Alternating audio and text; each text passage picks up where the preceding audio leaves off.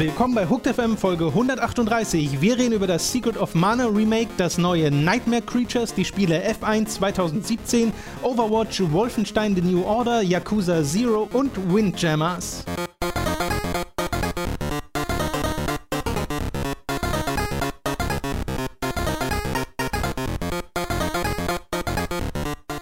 Begrüßen euch bei einer weiteren Folge Hooked FM. Ich bin Tom und bei mir sitzt der Robin. Hallo. Und Hallo. Tom, ich kann nichts sehen. Warum ist hier so dunkel? Mach mal das Licht an. So früh ist es nun auch nicht. Es ist, also, also Tom, jetzt ist es ist wie viel, Viertel vor eins.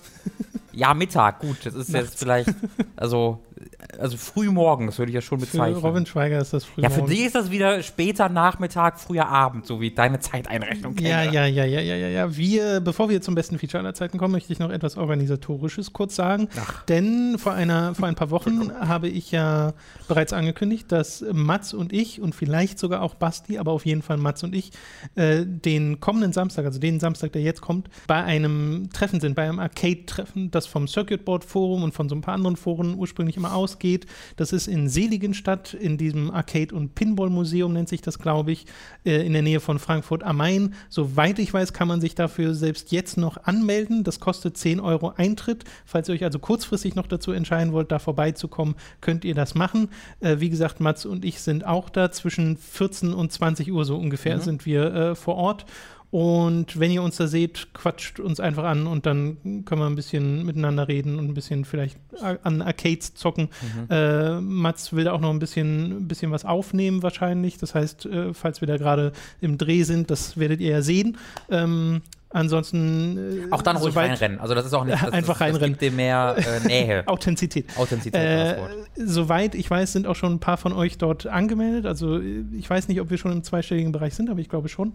Und das ist ganz schön. Das heißt, ein paar von euch äh, sehen wir dann und das freut mich sehr. Also bis zum Samstag Ja, an die- diejenigen, Diese die da Samstag, sind. diese Woche Samstag. Diese das, Woche ne? Samstag. Und ne, man muss noch betonen, das ist jetzt kein 9.9.. Hooked- Das ist jetzt kein dediziertes Hooked-Treffen, sondern Nee. das ist ein, ich weiß nicht, war, war von einem bestimmten Forum ein Treffen. Naja, wie ne? gesagt, äh, Circuit Board und so Circuit ein paar andere genau. Foren drumherum, aber Circuit Board ist halt das, was ich kenne und äh, Odixon ist ja dort Genau, und über Odixon rangehen. wissen wir davon Ja. äh, überhaupt erst äh, und hatten ja auch schon mal im letzten Jahr angedacht, äh, ob man da was machen kann, da hat es nicht geklappt. Äh, in diesem Jahr dann wiederum schon, weil, also äh, es wäre gut, wenn ihr nicht nur wegen uns kommt, sondern wirklich auch, weil das ein Arcade- und Pinball-Museum Mhm. ist, weil das ist schon eine coole Nummer und da ein paar, paar Arcade-Spiele zocken zu können, wäre ganz gut, weil wir können uns ja auch nicht die ganze Zeit mit allen gleichzeitig äh, beschäftigen, sondern wollen da auch so ein bisschen hin und her gehen und uns die Spiele angucken. Wir kommen zum besten Feature aller Zeiten und danach geht es um Videospiele, aber erstmal geht es zum besten Feature aller Zeiten, nämlich Robins famoses Formel 1 Fest. Wum. Entschuldigung, Tom, ich musste noch kurz ein paar Strafen aussitzen, äh, um, äh, bis ich auf die Strecke fahren durfte. Das war nämlich äh, ein sehr strafenorientiertes Rennen. Ja, das war eine großartige Überleitung. Ihr habt es richtig gesehen. Äh, Tom, ich möchte kurz, dass du dieses Bild mal beobachtest. Was siehst du hier? Oh Gott, äh, Robin zeigt mir gerade eine Seite seines Notizheftes, auf den auf äh, eine Liste ist von Plätzen oder Mhm. sowas.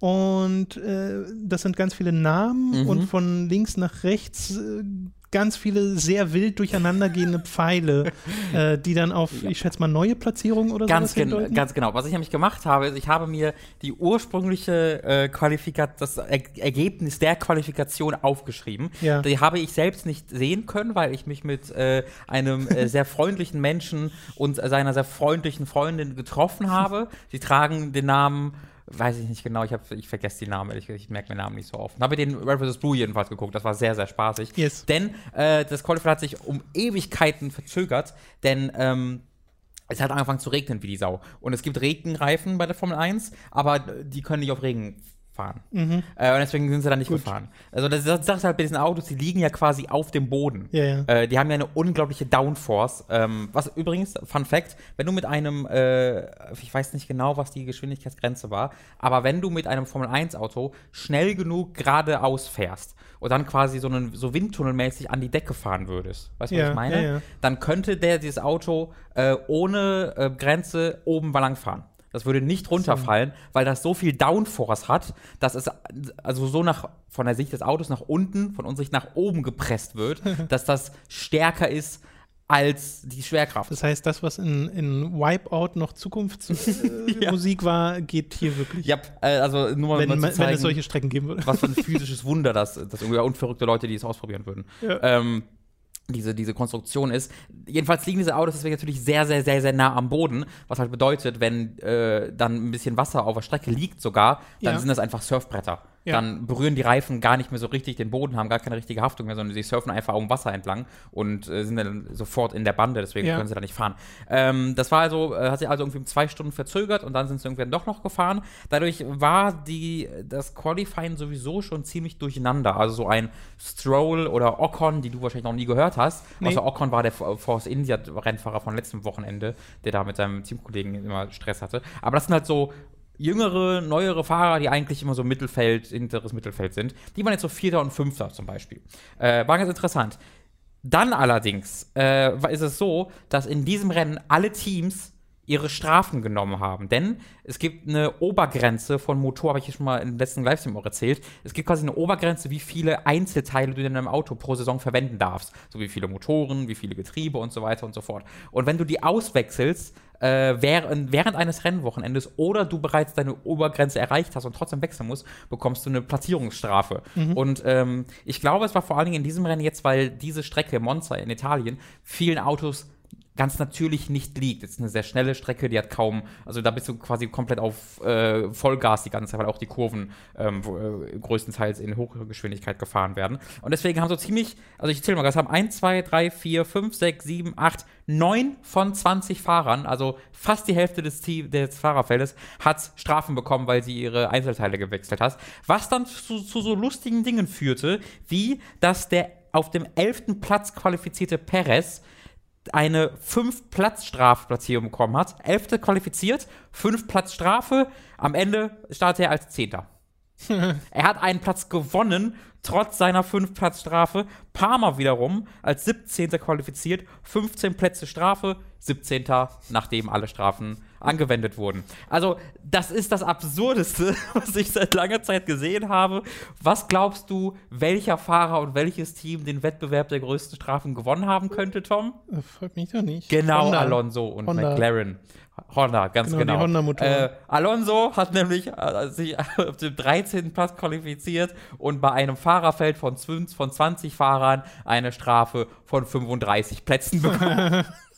also das ist völlig absurd, völlig bescheuert, ergibt keinerlei Sinn und das war auch so das große Thema vom Rennen, dass alle gesagt haben, das ist wirklich das bekloppteste, was man sich je hat ausdenken können. Äh, dass halt Leute eine 5 Platzstrafe bekommen, trotzdem weiter vorne landen, als sie am Ende waren. Ach so, aber die Tatsache, dass das System existiert, klingt ja eigentlich ganz logisch, damit Leute nicht einfach die ganze Zeit ihr Auto neu bauen. Äh, genau, das ist halt eine Kostensparmaßnahme, äh, ja. weil ja. natürlich so Ferrari und Mercedes könnten sich das leisten, die äh, kleineren Privatteams natürlich nicht. Aber es, die Kritik ist halt vor allen Dingen, dass das nicht halt in Form einer Geldstrafe oder sonst irgendwas äh, so. Äh, umgesetzt wird oder Konstrukteurspunkte abgezogen, sondern dass es halt äh, die Fahrer darunter leiden müssen und vor allem die Fans weil halt das Qualifying war komplett sinnlos. Also ja, ja. hatte keinerlei Effekt und man, die, das war sehr, sehr lustig zu sehen, wie die Kommentatoren und Moderatoren versucht haben zu erklären, wieso wer wo startet, weil die selbst nicht verstanden haben, warum jetzt ein Perez zwei Plätze gewinnt, obwohl er fünf Platzstrafe bekommen hat. Äh, das ist halt einfach ziemlich, ziemlich lustig. Äh, ein Platz hat er gewonnen. Jedenfalls, das Rennen war deswegen ziemlich, äh, ziemlich irgendwie lustig, weil halt äh, schlechte, nicht schlechte Fahrer, aber Fahrer in schlechteren Autos auf dem zweiten und dritten Platz starteten, gute Fahrer weiter hinten. Das führte dazu, dass Ricciardo ist auf dem 16. Startplatz gestartet und hat sich dann bis zum Ende des äh, Rennens auf den vierten Platz vorgefahren. Das hat wahnsinnig viel Spaß gemacht. Mhm. Äh, äh, da gab es dann so tolle Funksprüche wie äh, Hey, Master's in front of you, he's vulnerable right now. Und dann likte, sagte er nur, hm, I like him vulnerable. Oh, wow.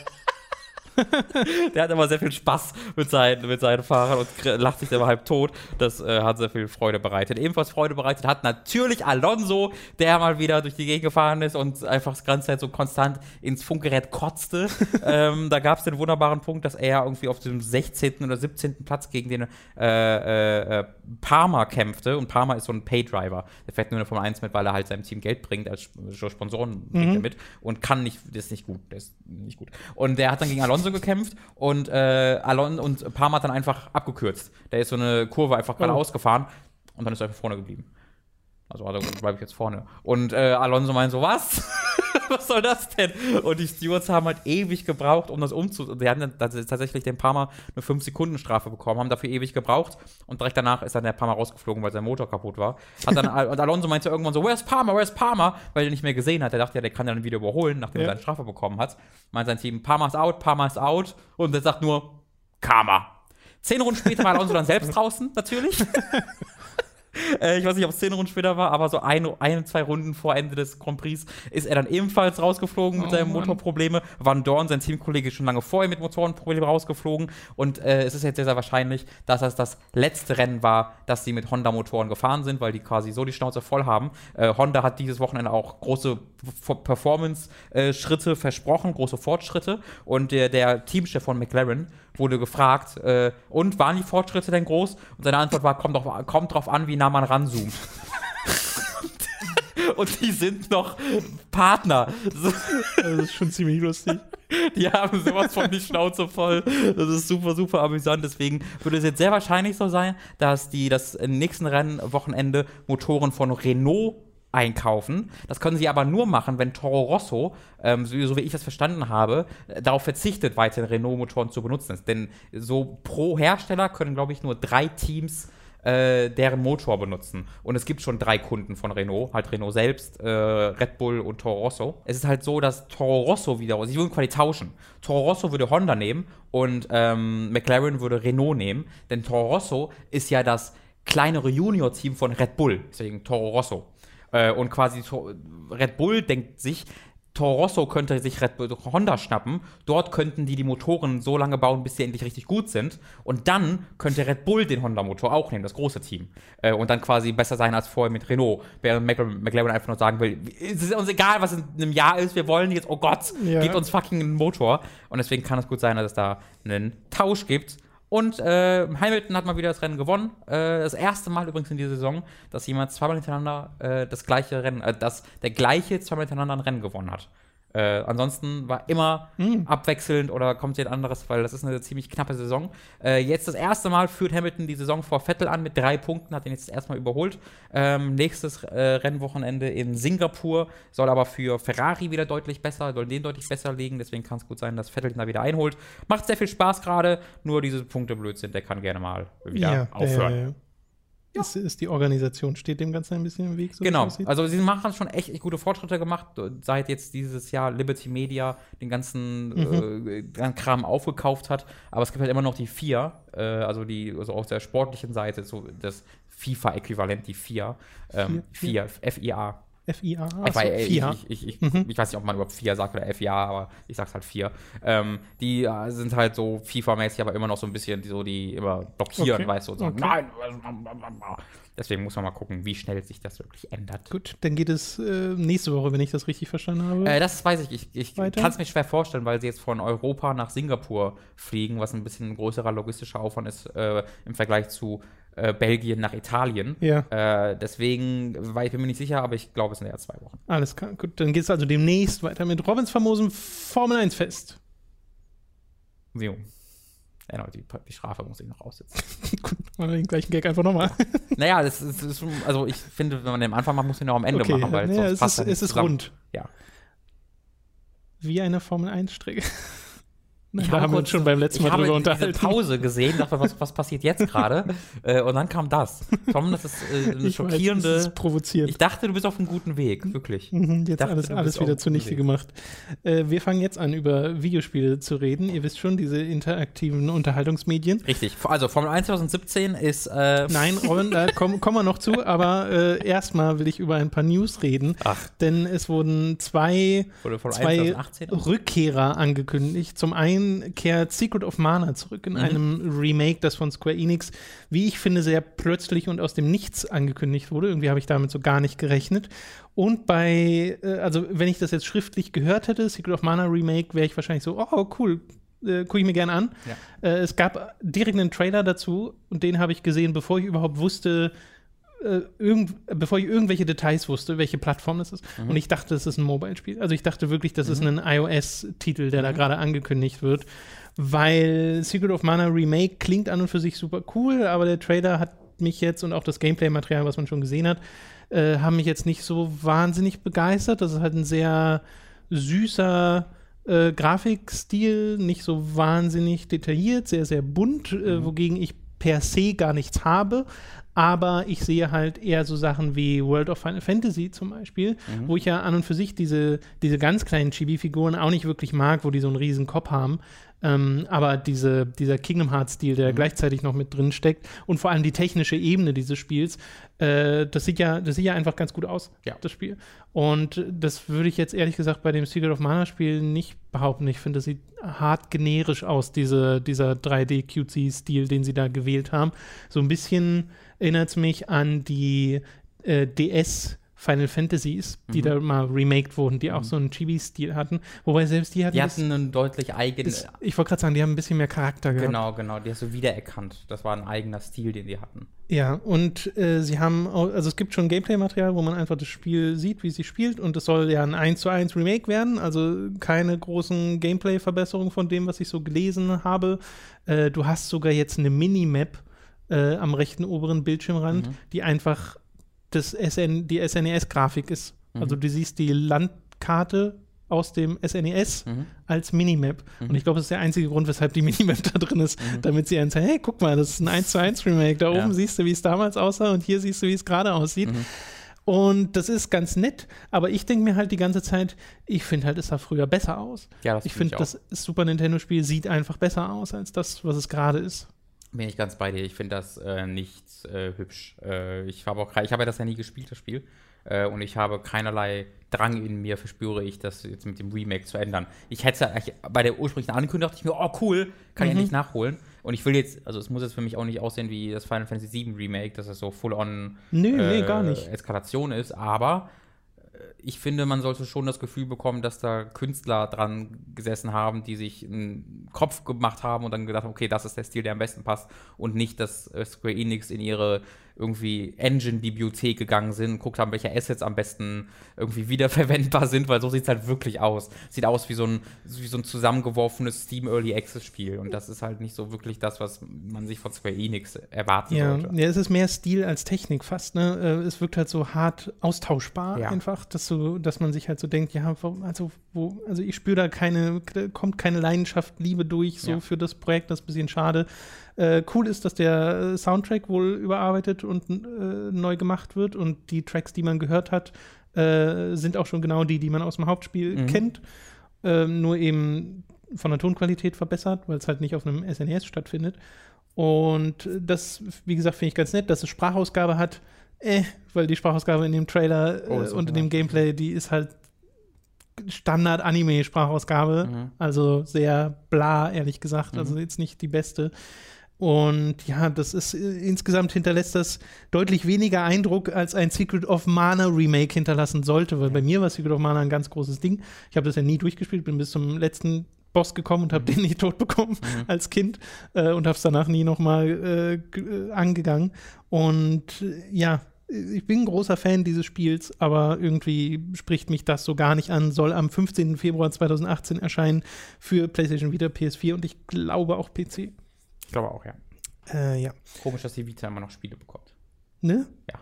Ja, es I don't get it. Und gleichzeitig, also ich denke mir auch, wenn man das in, in geringerer Auflösung macht, könnte man es problemlos für den 3DS bringen. Ja. Wie gesagt, für die Switch könnte man es auch problemlos bringen. Ähm, ja, aber äh, eine Sache, die noch äh, damit einhergeht, ich finde, glaube ich, nicht so gut, dass das ein 1 zu 1 Remake ist. Mhm. Dass du genau das gleiche Gameplay-System hast, was du damals hattest. Dieses, du machst einen Schlag und dann lädt sich unten diese 100%-Leiste langsam wieder auf, bis du einen neuen Schlag machst. Weil da hat es ja so funktioniert, du hast einen Schlag gemacht, der hat den vollen möglichen Schaden gemacht, den dein Schlag machen kann. Ja. Und danach lädt sich ja diese Leiste auf. Und wenn du schon schlägst, bevor die Leiste sich aufgeladen hat, machst du deutlich weniger Schaden. Mhm. Das heißt, du schlägst immer, wartest, Mhm. blink, schlägst wieder, wartest. Und äh, später, wenn du die Waffen hochgelevelt hast, hast du die Angriffstaste gedrückt gehalten, nachdem du geschlagen hast. Und dann ist es auf 100% gegangen und dann hat sich eine Leiste langsam von links nach rechts gefüllt, um den Schlag aufzuladen. Und das pro Level der Waffe. Das heißt, du konntest es mehrmals aufladen und dann hast du so einen richtig Hammerschlag gemacht, der halt Gegner gewone-hitted hat und so. Viel leisten. Ähm, und das finde ich, war damals ein ganz cooles System.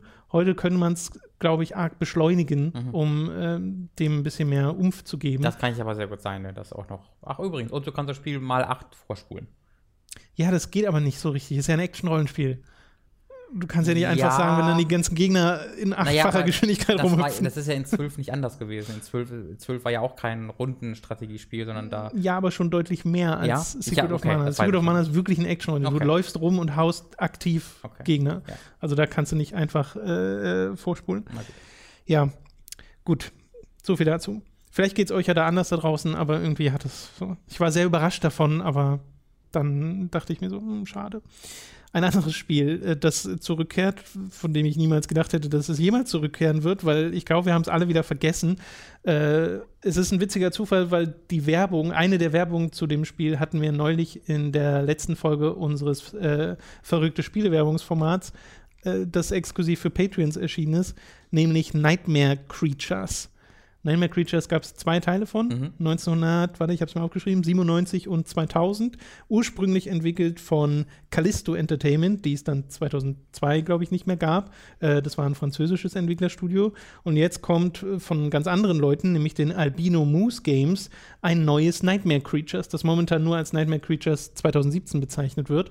Äh, hat noch kein Release-Datum, hat noch keine Plattform. Es gibt einen kurzen Trailer, wo man ja auch kein Gameplay sieht, sondern einfach so irgendwie so ein dunkles Haus, dunkle Gewölbe und einen, äh, äh, ich glaube, Bösewicht aus den Vorgängern oder sowas, Mhm. der da spricht, konnte ich nichts mit groß anfangen, weil ich habe die Nightmare Creatures Teile bis auf so eine Demo Mhm. als Kind nie großartig gespielt, weiß aber, wie sehr mich das halt damals gegruselt hat, allein diese Demo. Ähm, Finde ich mega merkwürdig, diese Ankündigung, weil man eben so wenig davon sieht und so wenig Informationen hat, außer halt ein bisschen Story. Man weiß, dass es sowohl vor als auch nach den Nightmare Creatures Spielen spielen also, soll. Das Pre-Sequel. Pre-Sequel, genau. Und das war's. Das, dieser Trailer sah so ein bisschen aus, erneut, als ob jemand sich Unity-Assets Assets genommen hat und da langsam ranzoomte.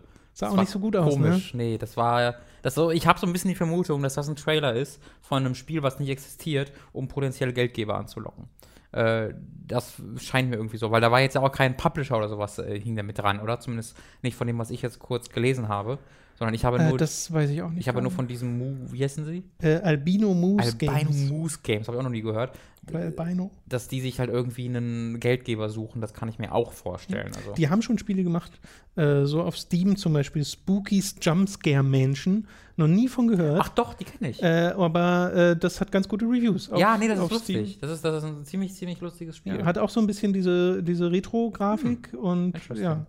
Also ist jetzt nicht so, dass die, dass das ihr Okay. erstes Spiel ist oder so. Ja, das es sind halt ein nur eine Handvoll. Leute, aber Ja, weil, weil, weil äh, dieses, dieses äh, Jumpscare-Ding ist ein ganz lustiges, okay. ganz, ganz lustige Herangehensweise an den Jumpscare.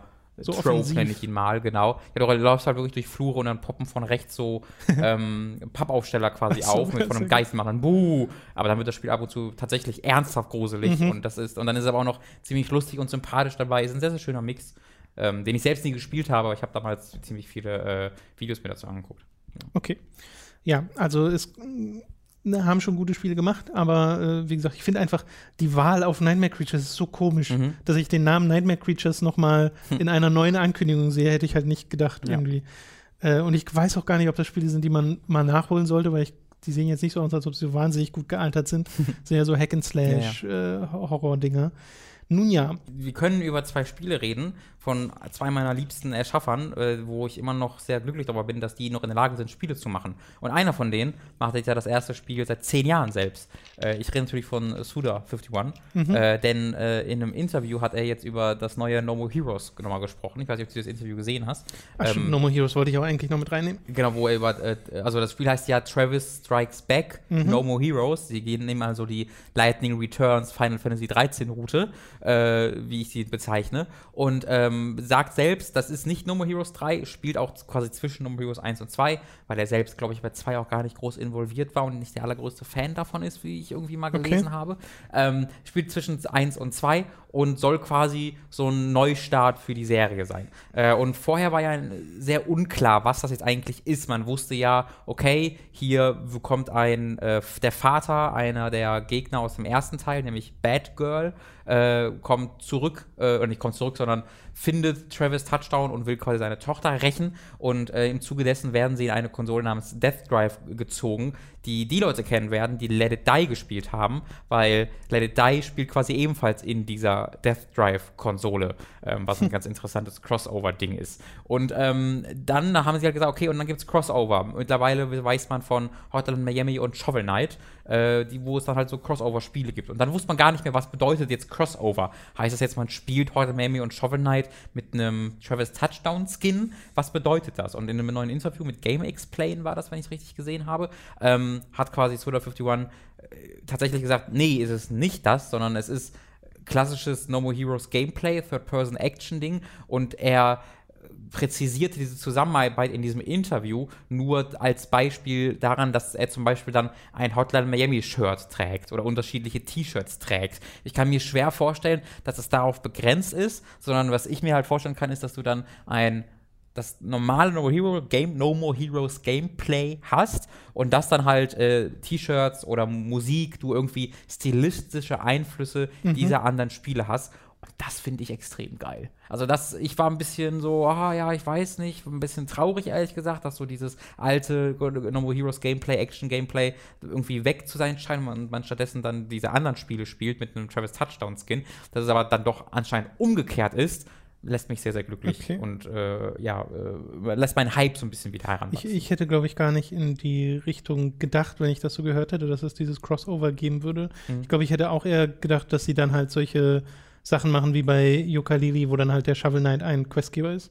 Nein, mittendrin. das war halt so ein bisschen diese Bezeichnung. Er meinte, sie meinten ja am Anfang, er wird in die Konsole gezogen mit Batman und dann müssen die sechs unterschiedliche Spiele ja. äh, spielen. Ja. Das hört sich halt sehr so an, als ob man dann ja, in irgendeiner Form diese anderen Spiele spielt und äh, No More Heroes dann nur so die. Und dann, dann heißt auch nicht No More Heroes, sondern es heißt Travis Strikes Back mhm. No More Heroes. Deswegen, es waren so verschiedene äh, Hinweise darauf, dass das alles nicht sehr No More Heroes wird, scheint es aber doch zu werden. Und das äh, freut mich sehr. Und er plant natürlich auch davon ausgehend jetzt, ne, dass dann, dass das ein Anfang einer Reihe wird und dass noch mehr passieren soll. Und es ist halt tatsächlich das erste Spiel seit zehn Jahren, dass er, wo er selbst Director wieder ist, ähm, was ich sehr, sehr cool ja, finde. Da freue ich mich auch drauf. Ich fand auch den Trailer cool. Ich mochte das total. Hatte so ein komisches Audio-Mixing allerdings. Ne? Man hat nicht verstanden wirklich, was sie gesagt haben. Also es ging schon, aber die Musik war viel zu laut. Ach so, das kann das habe ich jetzt ja. gar nicht so im Kopf. Ich glaube, ich habe den auf dem Smartphone zum ersten Mal geguckt, deswegen mhm. äh, da kommt es ja eher anders rüber. Mhm. Äh, aber ich fand sehr lustig, dass sie da in diesen diesen ähm, Wohnwagen reinzoomen und da jemand tatsächlich Hotline Miami yeah, spielt und diese, diese yep. auch Hydrogen direkt läuft mhm. im Hintergrund und du so denkst, ja, cool. Ja. Äh, das, also so diese Art von Einbindung finde ich halt ganz cool. Ja. Und ich glaube, so, so scheint es ja auch zu gehen. Ja, auf jeden okay, Fall. Okay, du, meinst gerade, du hast noch was? Genau, der zweite dieser äh, Erschaffer, die eigentlich äh, in irgendeiner, ja, wahrscheinlich in einem Raum eingesperrt sein sollten, zu ihrem eigenen Schutz, stattdessen mal Videospiele entwickeln, nämlich äh, Swery äh, hat ja sein äh, neues Spiel ebenfalls schon eine Weile angekündigt, nämlich The Good Life. Äh, und äh, da ist jetzt gerade die, ähm, Marketing, nicht Marketing, sondern die Crowdfunding-Kampagne online gegangen auf fig.com, F-I-G, die Crowdfunding-Plattform, an der auch Double Fine äh, mit äh, beteiligt ist und Tim Schäfer. Ähm, die ist gerade online gegangen. Ich bin ein bisschen skeptisch, denn sie verlangen leider Gottes 1,5 Millionen Dollar, was für ein nischigsten, also wirklich das nischigste aller nischigen Japano-Titel extrem viel ist. Ähm, Im Zuge dessen ist aber auch ein neuer Trailer erschienen, der ähm, wirklich auch deutlich mehr Gameplay nochmal zeigt. Und das sieht super cool aus. Also, ähm, das sieht jetzt nicht grafisch beeindruckend aus, aber ich finde, es hat einen sehr netten Stil. Äh, sieht deutlich besser aus, als ich erwartet hätte, anhand dieses allerersten Trailers auf jeden ja. Fall. Also ist auch deutlich mehr ähm, in-game. Also zum Beispiel, du siehst ja in dem ursprünglichen Trailer die, diese Leiche, die entdeckt wird. Und das ist so eine, einfach so eine Zeichnung von einer Frau, die im Wasser liegt. Und das, diese Szene zum Beispiel sieht man hier schon in der Engine. Und ich habe halt gedacht, dass man sowas tatsächlich als Zeichnung sieht im Spiel selbst. Deswegen, mhm. ich war schon positiv überrascht davon, dass so viel in Engine passiert. Ähm, die Animationen sind immer noch sehr hakelig und sowas. Ähm, da merkt man, dass da wirklich noch nicht so allzu viel Zeit drin steckt. Aber du hast schon die Sprachausgabe drin, du hast Dialoge drin und das sieht so vielversprechend aus. Also du hast da diese, diese äh, Fotografin, die in dem harmonischsten, schönsten Städtchen der Welt ankommt. Und dieser Trailer besteht halt nur daraus, wie sie völlig am Eskalieren ist, weil es da kein Internet gibt und äh, keinerlei Komfortsachen, die sie aus der Stadt kennt und diese Stadt einfach über alles verachtet. Äh, und das ist sehr, was sehr anderes, als ich erwartet hatte. Yeah. Aber sie ist halt ganz nur am Fluchen und hasst die Welt. Äh, und das ist sehr sweary. Also ich habe da direkt total so ein Deadly Premonition-Gefühl bekommen, äh, anhand von den Dialogen her. Und fand das ähm, sehr, sehr, sehr, sehr cool. Äh, ich werde äh, bei der der Kampagne was dabei tun, weil ich hoffe sehr, dass das was wird. Ich kann es mir schwierig vorstellen. Ich hoffe darauf, dass da wirklich ein, zwei größere Investoren bei sind. Das geht ja bei Fig.com und möchte euch äh, ja, wirklich darauf hinweisen nochmal, falls ihr Bock auf Swery Games habt, falls euch Deadly Premonition oder D4 Dark Dreams Don't Die gefallen hat, dann solltet ihr auf jeden Fall mal da vorbeigucken. Und euch auch, wenn ihr vom ersten Trailer abgeschreckt wurdet, den zweiten Trailer mal angucken. Ja, ja. Weil der ist wirklich nochmal viel. G besser. genau, ihr seht da halt Grafik und diesen Low-Poly-Look und Ja. schon die Animationen und sowas und das macht wirklich einen besseren Eindruck als der Trailer, den wir ja dann auch zusammen im Stream gesehen haben. Ja. Äh, in unserem Gamescom-Stream, wo wir ja schon ein bisschen über The Good Life geredet haben. Ähm, hat gerade 159.000 von den 1,5 Millionen. Was nach zwei Zehn- Tagen kein 10 gutes Zeichen Prozent. ist, weil die Anfang, die, zwei Tage eigentlich der Moment sind, Die wichtigsten. ja. wo du den Großteil einnimmst. Also das wird sehr, sehr, sehr, sehr wahrscheinlich nichts. Ähm, trotzdem, gerade deswegen wollte ich nochmal erwähnt haben äh, und versuchen, vielleicht kann ich da Mhm. ein bisschen was dazu beitragen. Gut. Noch was? Ich, also es gibt bestimmt noch was, aber ich habe jetzt gerade, das war jetzt so meine zwei Sachen, die ich da im Kopf Ich glaube, dann haben wir auch die größten Sachen abgehakt und können über die Spiele reden, die wir so gezockt haben. Und es ist wieder Zeit für ein bisschen Werbung. Wenn ihr unseren Affiliate-Link audible.de slash hooked nutzt, dann bekommt ihr einen kostenlosen Probemonat bei Audible und könnt euch dort ein Hörbuch eurer Wahl aussuchen. Also geht doch einfach mal in den Audible Store über audible.de slash hooked, holt euch ein Probeabo und sucht nach einem Hörbuch. Beim Klamotten- und Merchandise-Shop EMP könnt ihr euch wiederum mit Resident Evil Anhängern, mit Zelda-Hoodies oder Mario-Shirts eindecken. Fallout-Figuren gibt es da auch noch und alles Mögliche an Gaming-Merchandise. Folgt einfach unserem Affiliate-Link in der Beschreibung oder auf unserer Unterstützt Hooked-Seite und seht euch mal im EMP-Store um.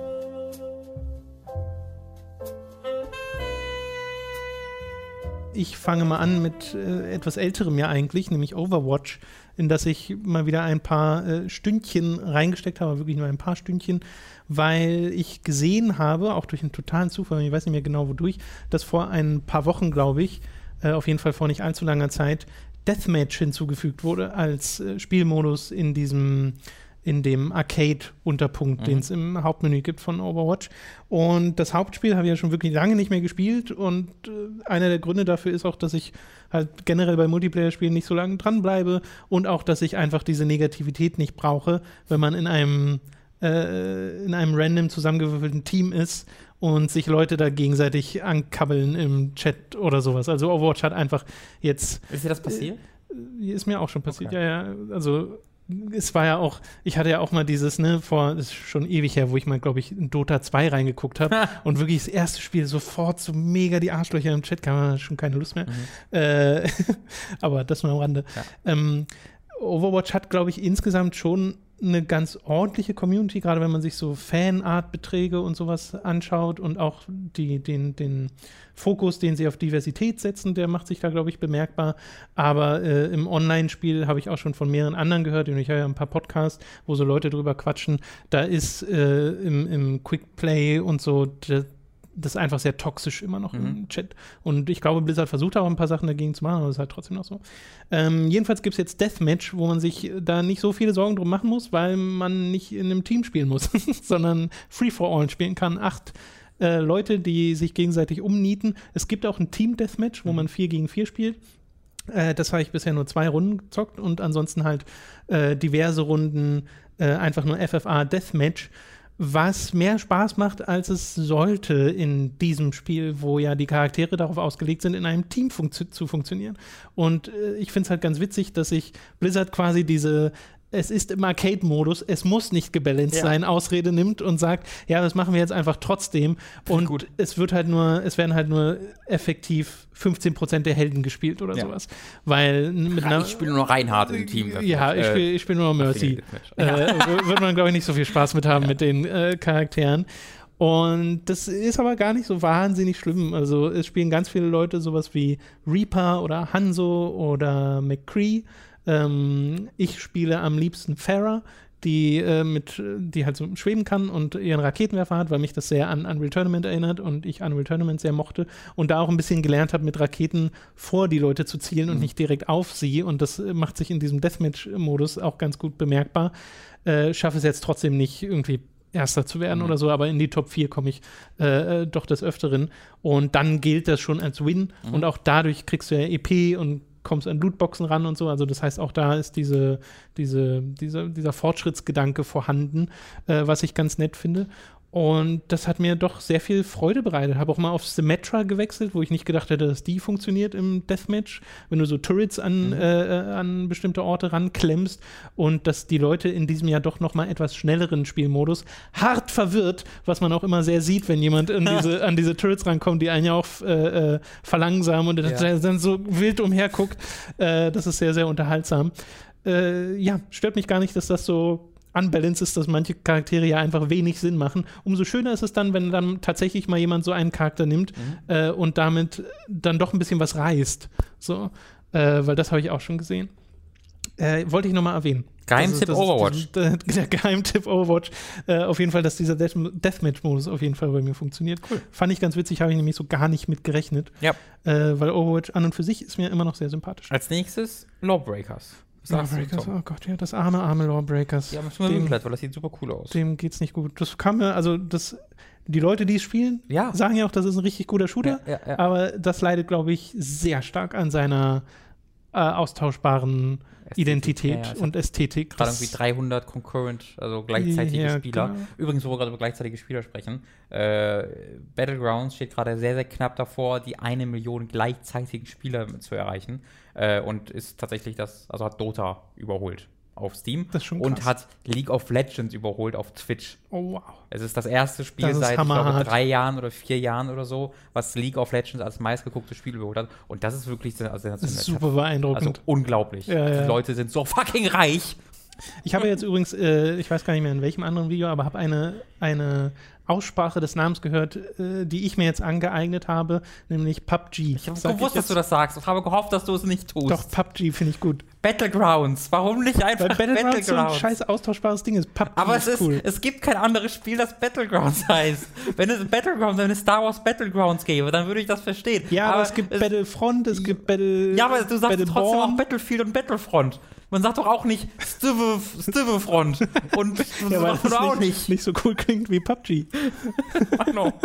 I don't get it. Ja, Ich nehme ein bisschen noch Stivefront. da mache ich mit, das finde ich eigentlich ganz gut. Stivefront 2. Gut. Du darfst jetzt über das Spiel reden, wo du vorhin dich schon kaum, schon kaum an dich halten konntest, nämlich F1 2017, was wir auch im letzten Livestream äh, gezockt Mhm. haben. Und da meintest du ja bereits, äh, das ist ein richtig gutes F1-Spiel. Das ist großartig, Tom. Was ich ja gesehen habe, war schon die Optionsvielfalt, die es Mhm. einen da äh, gibt mit den ganzen Einstellungen, die äh, ja gerade Rennspielprofis dann erfreuen. Und ich hatte ja auch meinen Spaß mit dem Force Feedback Mhm. Mit dem Lenkrad. Äh, wie ist es denn nach einem erweiterten Eindruck? Äh, immer noch super, super gut. Es macht wirklich wahnsinnig viel Spaß. Ich habe noch nicht in den Mehrspieler-Modus reingeguckt. Mhm. Da habe ich tatsächlich in den Steam-Foren äh, und auch anderweitig gelesen, dass das nicht gut funktioniert momentan. Ähm, Oh. Kann ich aber selbst noch nicht bezeugen, äh, weil ich einfach noch so beschäftigt damit war, einfach die sonstigen Modi auszuprobieren. Also da steckt wirklich eine Menge, eine Menge, eine Menge Zeug drin in diesem. Spiel. Äh, und alleine mit, mit dem Karrieremodus, überleg mal, hast du ja 20 Rennen in einer Saison oder 21, also bin mir gar nicht so sicher, äh, wo du pro Rennen, wenn du irgendwie äh, 25% einstellst, eine halbe bis eine Dreiviertelstunde brauchst, oder sagen wir mal eine 20 Minuten bis eine halbe Stunde. Äh, und du hast ja auch noch Qualifying und, äh, und äh, Training. Und ich habe dir im, im, im, im Livestream schon gezeigt, was für Trainingsprogramme du dann im Training alle durchführen kannst, dass du äh, üben kannst, deine, deine Reifen zu schonen und möglichst wenig Sprit zu verbrauchen. Also bist du im Minimum, also zumindest bei mir, Minimum eine Stunde, anderthalb Stunden pro Rennen beschäftigt. Und dann hast du halt 21 Rennen. Also bist du da schon Ja. eine ewige Weile beschäftigt, wenn du eine Saison nur machen willst und du kannst dir dann ja auch in dein Team wechseln, noch eine Saison fahren und sowas. Das ist ja ziemlich, ziemlich cool. Ähm, dann hast du aber zusätzlich noch Meisterschaften, die unabhängig vom Karrieremodus sind, wo du in bestimmte Situationen geworfen wirst, dass du irgendwie aufholen musst oder sonst irgendwas, die einfach ein bisschen kürzer sind, äh, was total cool ist. Du hast einen Time-Trial-Modus, wo du ganz einfach ohne, der auch total komfortabel ist, äh, weil da gibt es halt ne, logischerweise keine anderen Fahrer auf der Strecke. Du kannst aber auch dort im Menü dann sagen, Fahrer und oder Strecke wechseln und musst gar, gar nicht aus diesem Time Trial Modus raus, sondern kannst quasi dann innerhalb dieses Menüs Fahrer und Strecke wechseln. Gibt es eine kurze Ladezeit und dann bist du direkt auf der anderen Strecke. Das haben sie total einfach gemacht. Das mag ich total. Da kannst Super. du so richtig so einen, so einen Flow entwickeln. Mhm. Die haben den Steam Workshop wunderbar integriert. Also du gehst, kannst einfach in den Steam Workshop gehen, auch vom Hauptmenü aus und dort hast du dann unglaublich viele Setups für die Autos äh, von Usern einfach hochgeladen. Ne? Mhm. Ne? McLaren, trocken, der und der Strecke. Da hat quasi dann jemand für dich schon diese ganze Arbeit geleistet, äh, Spoiler einzustellen und so weiter und so Force, Downforce, ähm, was für mich zu viel ist, wo ich aber da mir dann Kommentare durchlesen kann, ja. die selten hilfreich sind, aber manchmal äh, und kann mir dann ein cooles Setup dafür Ge runterladen. Geht das auch darüber hinaus, weil Steam Workshop ist ja oft auch einfach Mods? Habe ich bisher noch, ich habe bisher noch nichts anderes davon gesehen, okay. aber ich habe auch noch nicht zu detailliert da reingeguckt. Mhm. Ähm, ursprünglich dachte ich auch, oh, sind jetzt andere Autos drin, habe ich aber nicht gesehen. Ähm, okay. Muss ich aber noch mal schauen, ob das vielleicht auch noch gibt. Ähm, es gibt Events, wo, wo du quasi runter Sachen runterladen kannst, die andere Leute erstellt haben.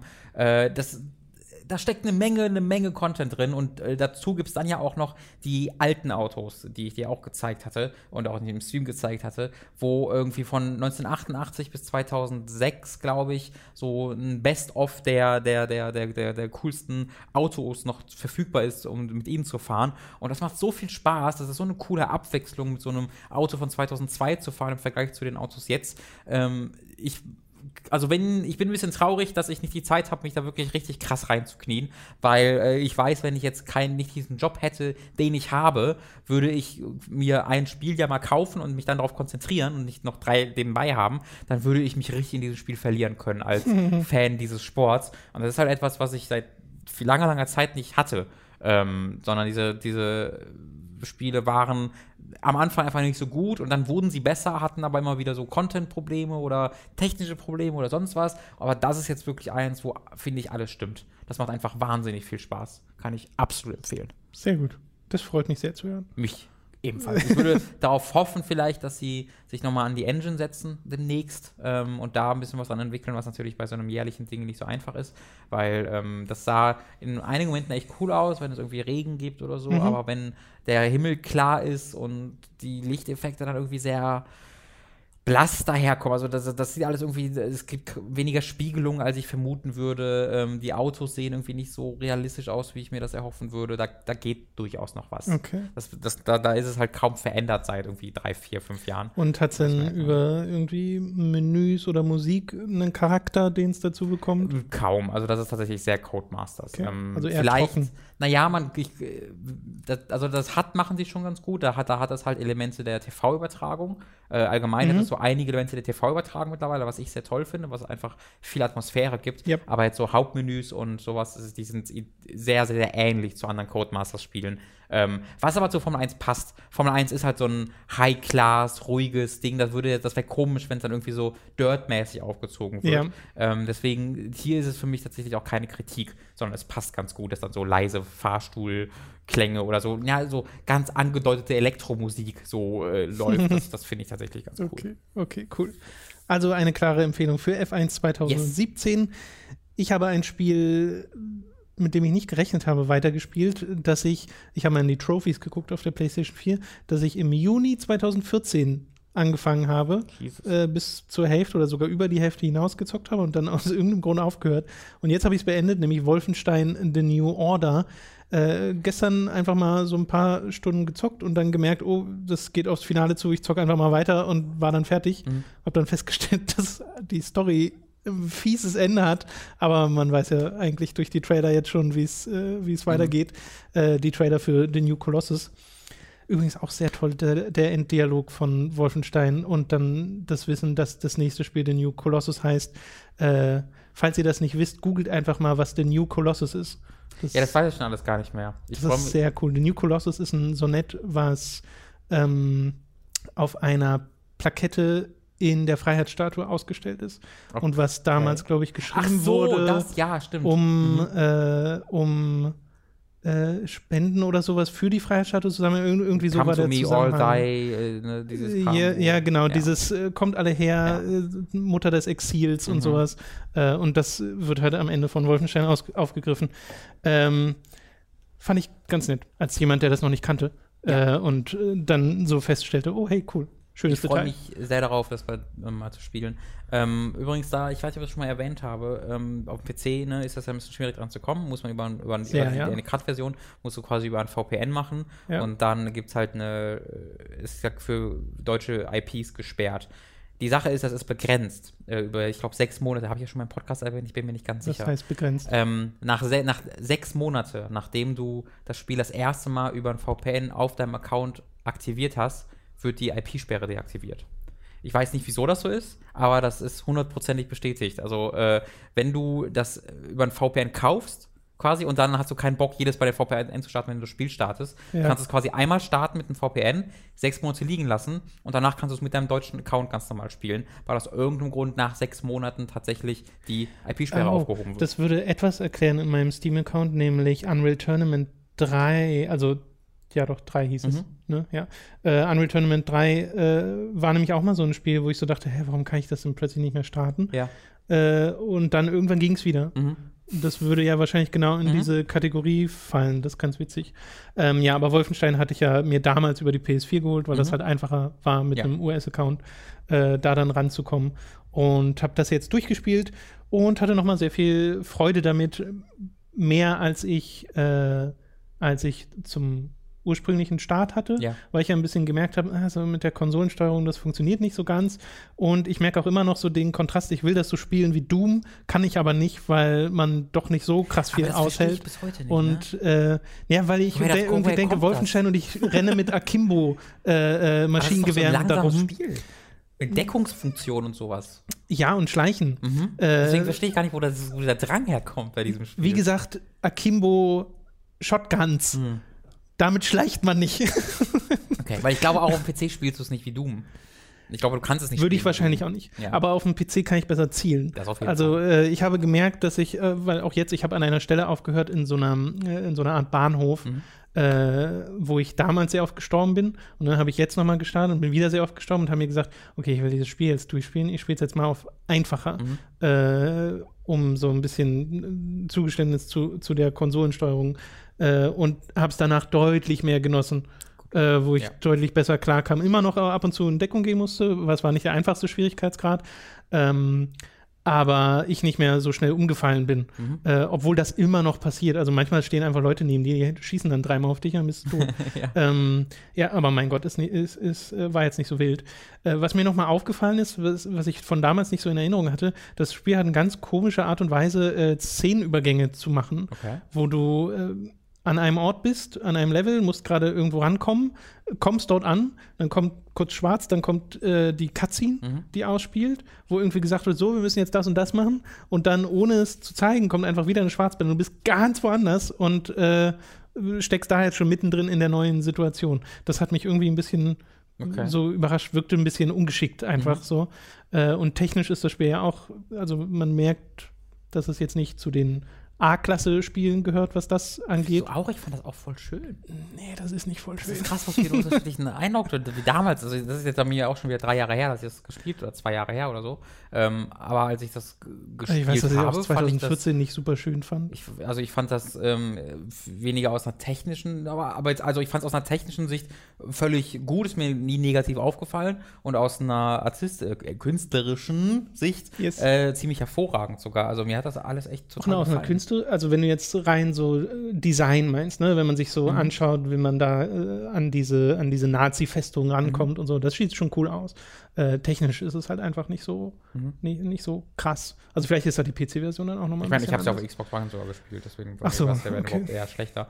Ähm, aber da, das habe ich auch auf jeden Fall vor. Ähm, ich habe mir das ja auch dann selbst auf der Xbox One irgendwann gekauft, weil da gab es bei game.co.uk die Occupied Special Edition, wo noch so ziemlich cool, da sind so ähm, Postkarten drin und ein Reiseführer, äh, der quasi von Nazi Mhm. Oh äh, Gott. Deutschland für Amerika geschrieben wurde, Ja. äh, war da mit dabei. Ist ein ziemlich cooles Extra, was du niemandem erklären könntest, wer der, von- der es von außerhalb in deinem Zimmer findet.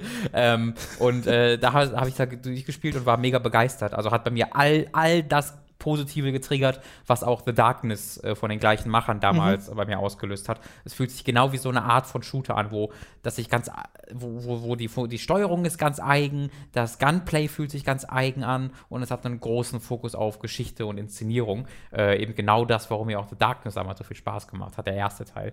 Ähm, und äh, da habe ich auf jeden Fall vor, bevor ich den zweiten Teil spiele, den ersten nochmal zu spielen, äh, durchzuspielen. Deswegen werde ich den zweiten wahrscheinlich auch erst ein, zwei Monate nach Release spielen, ähm, weil ich da dann warten möchte, bis äh, die Xbox One X draußen ist, um ähm, da so, so dann nochmal in den Genuss von Wolfenstein zu kommen. Okay.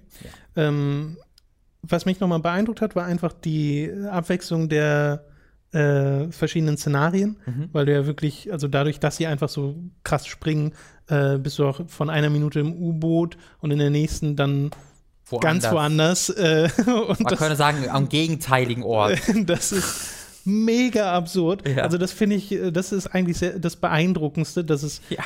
äh, gleichzeitig äh, ja Charaktere hat, die schon sehr ernste Mhm. Geschichten durchleben und so. Äh, du kämpfst trotzdem gegen Nazis in Mechs. Mhm. Und das ist so, ja, das ist das alte Wolfenstein, das müsste hart clashen mit dem, was ihr hier storytechnisch äh, vorhabt, aber tut's nicht so ganz. Also das funktioniert trotzdem alles. Es macht bei den Spielen so, für Spiele zumindest so ein bisschen das, was Planet der Affen für Filme macht.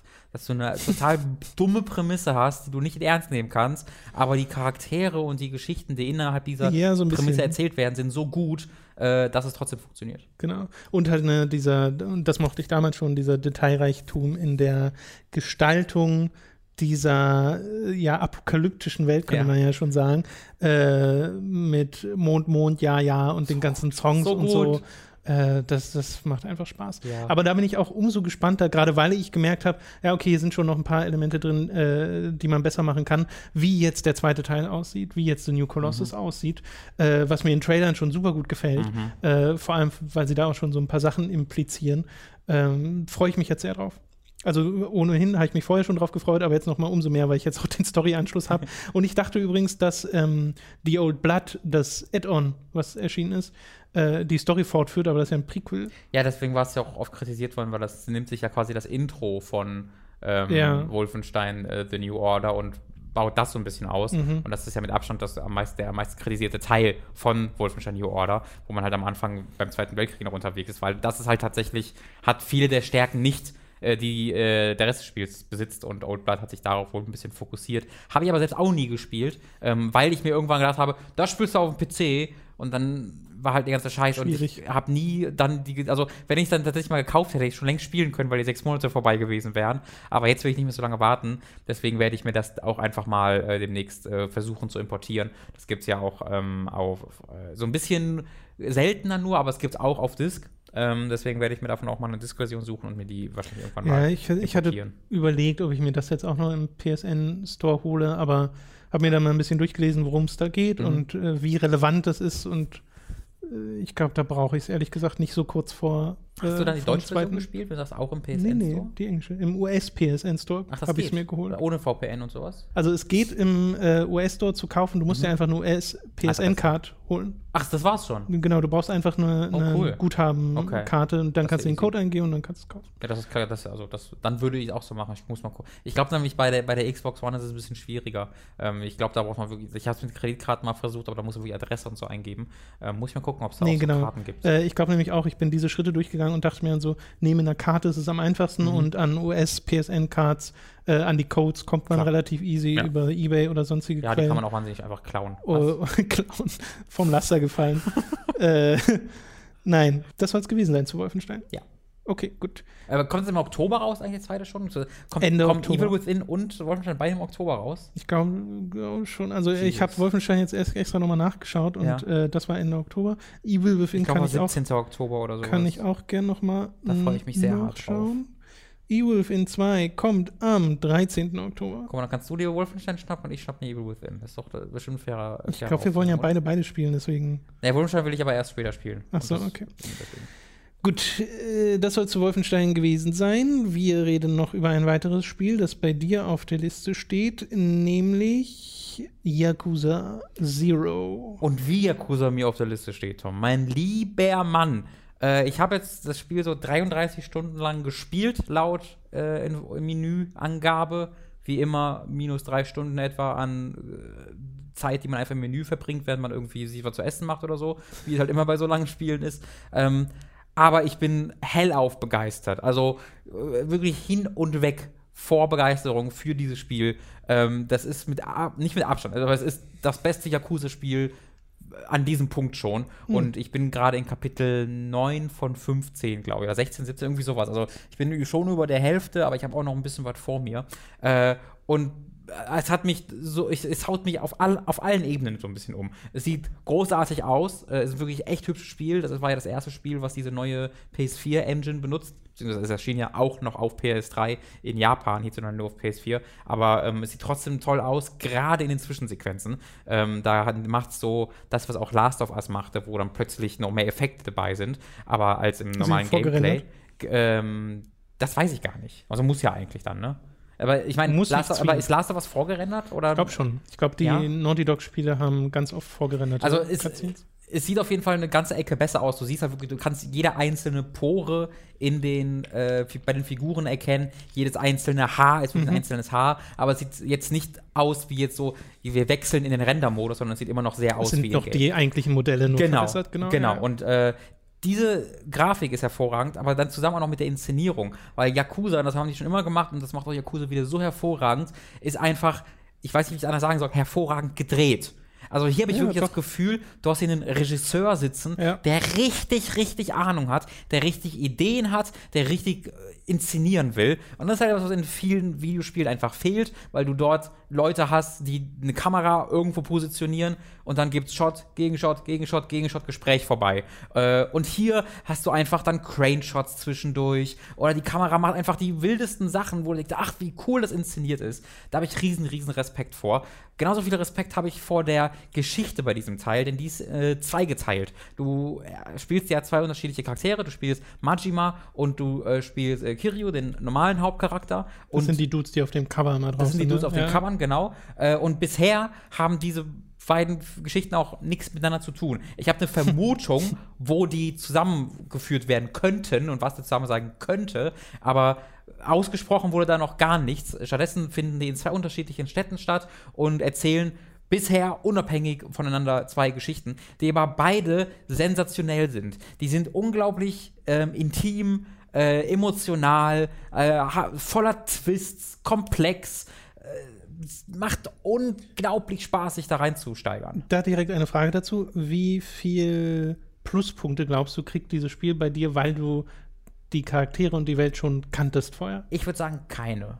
Ähm, weil ich ja 1 und 2 nicht gespielt habe. Ja. Und ähm, besonders die Beziehung zwischen Mal. Ich, ich, ich weiß nicht, wo es hingeht. Also, wenn ich diese Figuren sehe, weiß ich nicht, ob die schon mal vorgekommen sind. Weil 1 und 2 habe ich ja nur als ähm, Film. Film geguckt ja. und 3 und 4 habe ich dann selbst gespielt. Aber bei diesen diese Spiele sind so groß und komplex, das kannst du ja nicht alles merken. Okay. Ähm, das, oder ich kann mir das zumindest nicht alles merken. Deswegen, ich weiß zum Beispiel bei Majima, was das ungefähr für eine Figur wird, ähm, aber ich weiß jetzt nicht so wirklich, was mit denen passiert oder was jetzt mit dem besten Kumpel von Kiryu passiert. Deswegen würde ich sagen, das ist komplett unabhängig davon und ich genieße das auf einer komplett eigenständigen mhm. Ebene tatsächlich. Ja, weil ich habe mir mal ein bisschen vorgenommen, äh, dieses Vorhaben zu droppen, Yakuza 3, 4, 5, Zero Kiwami ja, so zu spielen. Gibt kein Grund dazu. Äh, genau, sondern einfach zu sagen, hey, ich fange jetzt mit Zero an und spiele dann Kiwami. Genau. Äh, weil dann passt das von der Story her ganz gut und ich spiele die aktuellsten Spiele sehr, also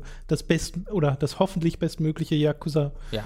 Äh, und muss nicht so viel nachholen. Also ich würde auch sagen, du, du profitierst davon wahnsinnig, weil ich habe ja ich so ich habe ja fünf nicht gespielt, ich habe ja drei, vier und jetzt Zero gespielt. Ja. Ähm, und das ist halt eher ein Nachteil einfach, weil du verwirrt wirst, weil du so durch die Zeitstränge springst und ja auch innerhalb der Spiele es Zeitsprünge gibt mhm. in Vergangenheit und Zukunft und sowas, ähm, dass es echt schwierig ist, da den Überblick zu behalten. Äh, ich hätte jetzt kurz was geklingelt, deswegen gibt es einen kurzen Cut.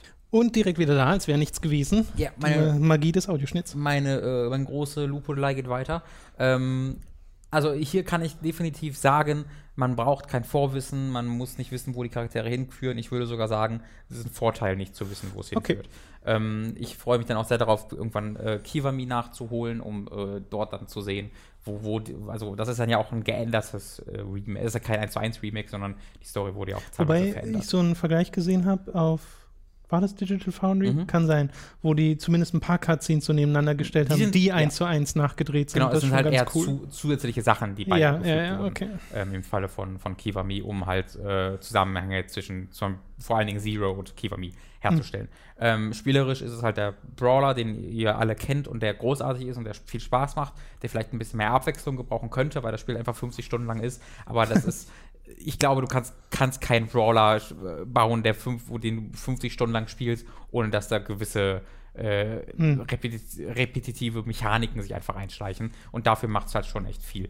Ähm, womit ich am Wochenende wahnsinnig viel Zeit verbracht habe. Und das ist etwas, was ihr sehr bald auch auf unserem YouTube-Kanal äh, in Detail, in, gro in größerem Detail nochmal nachvollziehen könnt, ist ein einzelnes Feature, ähm, äh, von dem ich mir dachte, okay, das wird jetzt eingeführt und wie diese 15 anderen Nebenbeschäftigungen in Yakuza Zero, die ihre eigenen Spiele sein könnten, werde ich da mal reingucken und dann weiter die Hauptstory spielen. Äh, stattdessen habe ich dann, ich weiß nicht, 8, 9, 10 Stunden oder sowas damit verbracht und bin hellauf begeistert. Nämlich, äh, ich wurde ein, der Club, der, der Besitzer eines Hostessen-Clubs oder Hostess-Clubs oder Kabarett-Clubs. Das sind alles äh, Worte, die das gleiche bezeichnen, äh, nämlich Bars oder ja eben Clubs, wo sie, wo Leute hingehen, um quasi Dates zu haben mit Frauen. Oder Männer gehen dorthin, um mit Frauen ein Date zu haben, Frauen mit Männern ein Date zu haben. Äh, und du bezahlst quasi den Club dafür, mit diesen Frauen dich zu unterhalten. Und ich weiß nicht, wie das dir geht, aber bei Yakuza 3 wurde das ja noch alles rausgeschnitten. In Yakuza 3 sind ja sämtliche Sidequests, sämtliche Erwähnungen, äh, die äh, auch Hostessen beinhalten, herausgeschnitten worden, weil die gesagt haben, das wird keiner verstehen, was das ist. äh, und bei Jak da gab es dann so großen Outcry rüber, dass sie dann bei Yakuza 4 das alles drin behalten haben. Und bei Yakuza 4 war es dann auch so, dass ich mir ganz Zeit so dachte, ist das gerade irgendwie, ist das, sind das einfach Prostituierte und das, die trauen sich nicht, das zu sagen, weil das ein Spiel ist? Oder sind es Prostituierte, aber die äh, Gesellschaft, also jeder weiß, dass es Prostituierte sind, aber keiner sagt, weißt du, weil das irgendwie verboten ist vielleicht?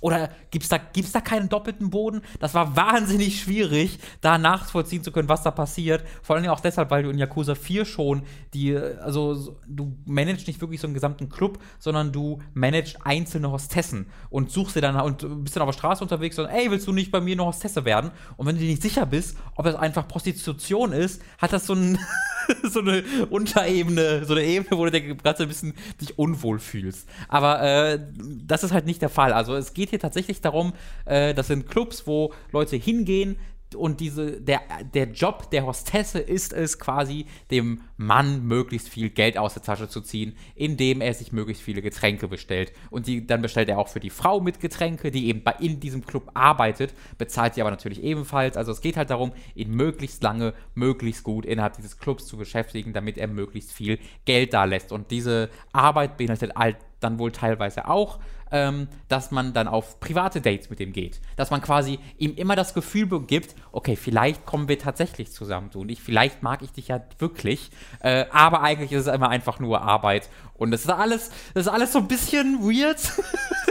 Klingt sehr weird. und hat so eine, ah, so, so, so Implikationen für die sozialen Strukturen von von Japan und so, die alle nicht so richtig positiv sind. Äh, aber Yakuza äh, zeichnet das alles in einem, in einem bestimmten Licht, ähm, nämlich in einem halt natürlich positiven. Also äh, du hast auch die Hostess-Club-Besitzer und sowas, die ähm, Arschlöcher sind, aber man selbst spielt natürlich immer diese Verbrecher mit einem Herzen aus Gold, die nur das Beste für alle wollen.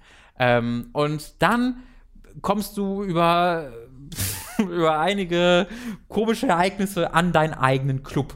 Beziehungsweise Majima ist innerhalb der Story der Besitzer des größten Kabaretts der Stadt. So. Und äh, er wiederum, der, der hat also schon Erfahrung damit, das zu managen.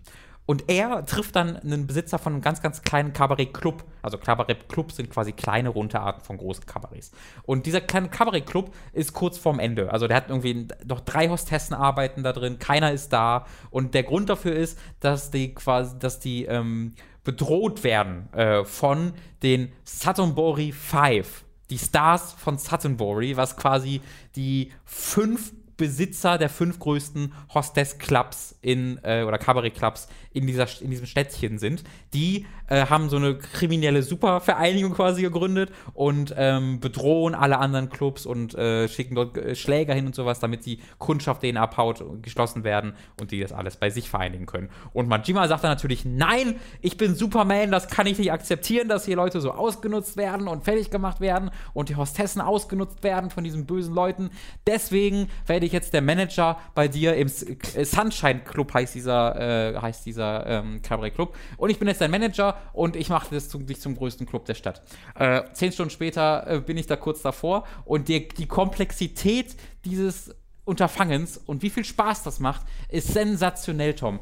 Ich werde kurz, ich werde das jetzt mal anreißen, weil in diesem Video, das ich gerade nochmal ähm, äh, schon erwähnt habe, das Skript habe ich schon geschrieben, ich werde das gleich aufnehmen und da gehe ich wirklich in großer, großer De äh, Detailverliebtheit darauf ein, was man da tatsächlich macht. Ähm, Im Großen und Ganzen suchst du dir Hostessen, weil du mhm. nur drei hast am Anfang. Und das machst du auf ganz vielen Ebenen.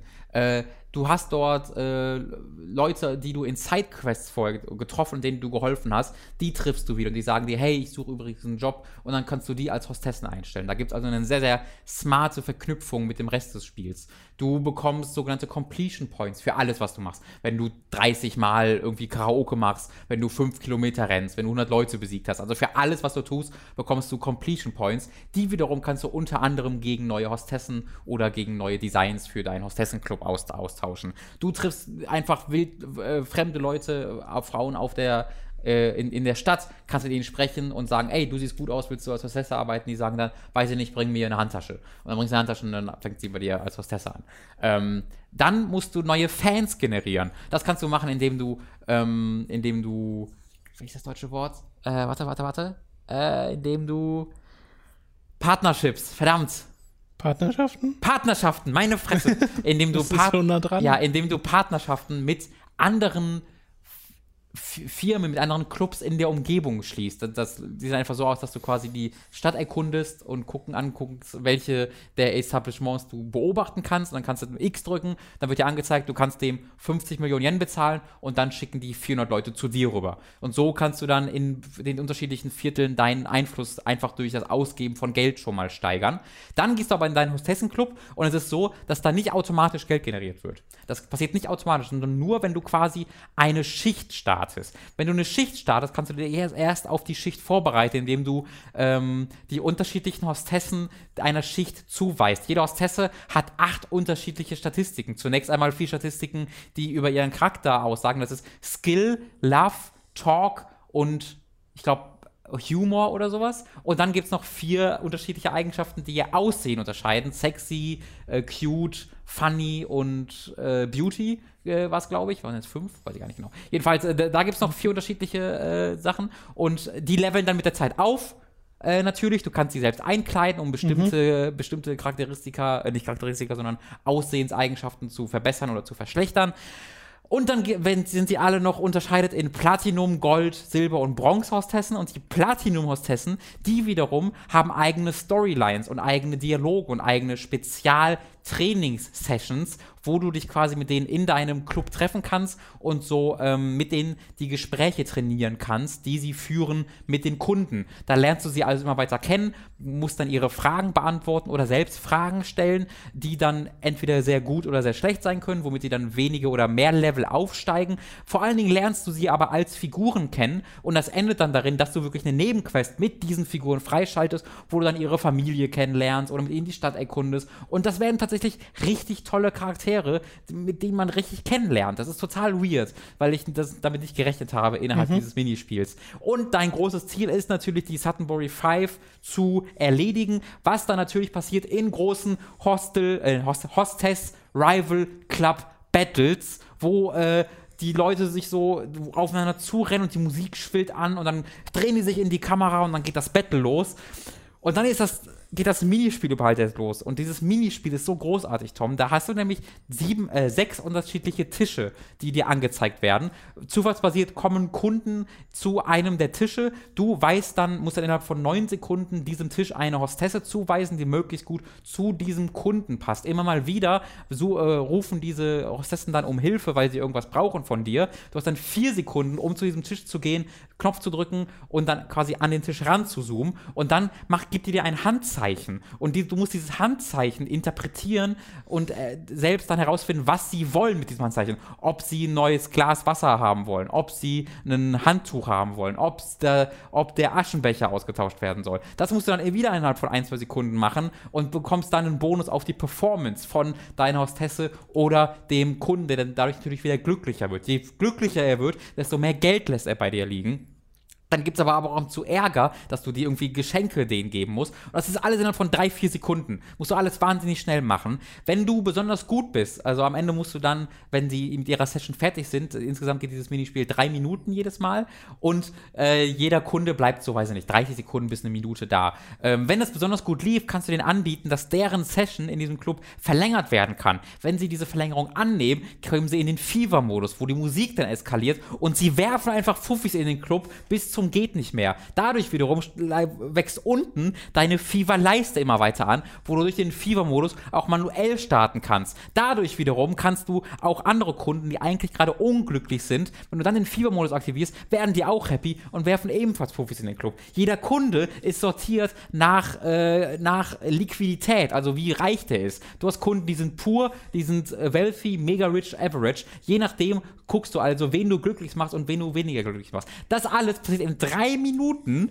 während du für jede Aktion irgendwie vier oder fünf Sekunden Zeit nur hast. Mhm. Und das ist so cool, Tom, und so stressig und sieht so toll aus. Und dann gibt es auch noch diese Battles, wo sie dann eine Puyo Puyo Tetris-Mechanik reinbringen, wo der andere, äh, der andere äh, Kabarett-Clubbesitzer mit seinem Fever-Modus deine Performance beeinflussen kann. Er aktiviert also seinen, seinen Fever-Bonus und dadurch hauen irgendwie deine Kunden ab oder deine Frauen äh, verlieren HP, was übrigens natürlich für Hostess Points steht, weil dieses Spiel halt sehr gut ist.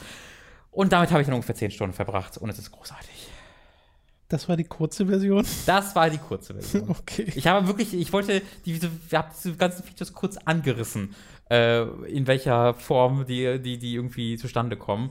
Ausführlicher demnächst in Videoform okay. auf unserem Kanal. Alles klar. Es ist toll, Tom. Merkt man gar nicht, dass dir das gefällt. Das war Yakuza Zero. So ein gutes Spiel. Äh, ich glaube, auch dafür will Robin eine Empfehlung geben. Ich weiß Meine nicht, ob man es rausgehört hat zwischen den Zeilen, aber äh, könnte, könnte, könnte man so sagen. Äh, ich möchte auch eine Empfehlung rausgeben und du, glaube ich, auch für ein kleines Spiel namens Windjammers, mhm. das wir im letzten Stream schon im Multiplayer gezockt haben und das ähm, äh, dass wir auch noch weiterspielen wollen, in anderer Form wahrscheinlich bei Time to 3. Äh, wenn das klappt, kommt er sogar schon demnächst. Äh, versprechen will ich da jetzt aber noch nichts, äh, weil das nämlich richtig, richtig viel Spaß macht. Das ist so eine Art äh, Tennis mit einer Frisbee. Ja, das ich wüsste gar nicht, wie, wie, man das anders beschreiben ja. sollte. Du hast, äh, es ist halt ein Retro-Spiel, ne? ursprünglich auf Neo Geo erschienen und gab es in Arcade-Kabinetts und äh, hat dem, dem äh, zufolge so Pixelgrafik, hat so eine Top-Down-Perspektive. Du hast Linkseinspieler und Rechtseinspieler und man fängt an, sich eine Disk hin und her zu schmeißen und will einfach nur am quasi, ja. gegnerischen Spieler vorbei ins Tor sozusagen schmeißen. Und je nachdem, wo man ins Tor schmeißt, bekommt man drei oder fünf Punkte, die man braucht, um dann das Ziel von zwölf oder 20 Punkten oder was auch immer man eingestellt hat, äh, zu erreichen. Und da gibt es verschiedene Charaktere, die manche sind langsamer, hauen dafür umso schneller die Disk äh, weg. Äh, andere sind wiederum sehr, sehr flink unterwegs. Man hat einen Dash-Knopf und kann die Disk entweder direkt schmeißen oder so loppen, also so nach oben werfen. Und äh, dann gibt es noch Special Moves, die man auslösen kann, indem man die Disk, wenn man sie dann hat, äh, über sich wirft, äh, wartet und dann wird das aufgeladen und dann macht man einen Special Move, der auch von Charakter zu Charakter unterschiedlich sind. Es gibt sechs Charaktere und verschiedene, äh, verschiedene Felder, die nochmal unterschiedliche Netze haben, an denen dann manchmal die Disk abprallen kann, äh, was das komplette Spiel nochmal verändert. Und das ist mega simpel und macht unheimlich viel Spaß. Äh, das was schön an diesem Spiel ist, ist, dass es Spaß macht, auch wenn du es nicht komplett verstehst. Ähm, Ja. Und das ist halt wirklich etwas, wo- woran sehr, sehr viele Spiele scheitern. Denn ähm, es ist zwar simpel, aber ich habe schon das Gefühl, dass ein, ein überraschendes Maß an Komplexität hintersteckt, weil du dann doch sehr viele Arten hast, diese Disk zu werfen, sie irgendwie ihren Drall zu verpassen. Und ich bin mir tatsächlich, ich habe es zu Hause auch noch mal im Arcade-Modus, also gegen die KI einmal durchgespielt. Ähm, und ich habe immer noch nicht so ganz verstanden, zum Beispiel, wie ich die, die, die das Super auslöse. Ähm, wie ich es schaffe, die Disk nach oben zu werfen, statt sie zum Gegner zu werfen. Ja, viel ist Timing-basiert und so. Genau, sehr, sehr viel ist halt Timing-basiert. Aber die Sache ist, ich bin nie frustriert davon gewesen. Weil egal, was ich mache, alles ist cool. Ähm, und auch wenn ich etwas mache, was ich gar nicht machen wollte, ist auch das cool. Und hat durch den Chaos-Faktor, den dieses Spiel besitzt, ebenfalls genauso gute Chancen für mich zu, zu Punkten zu führen.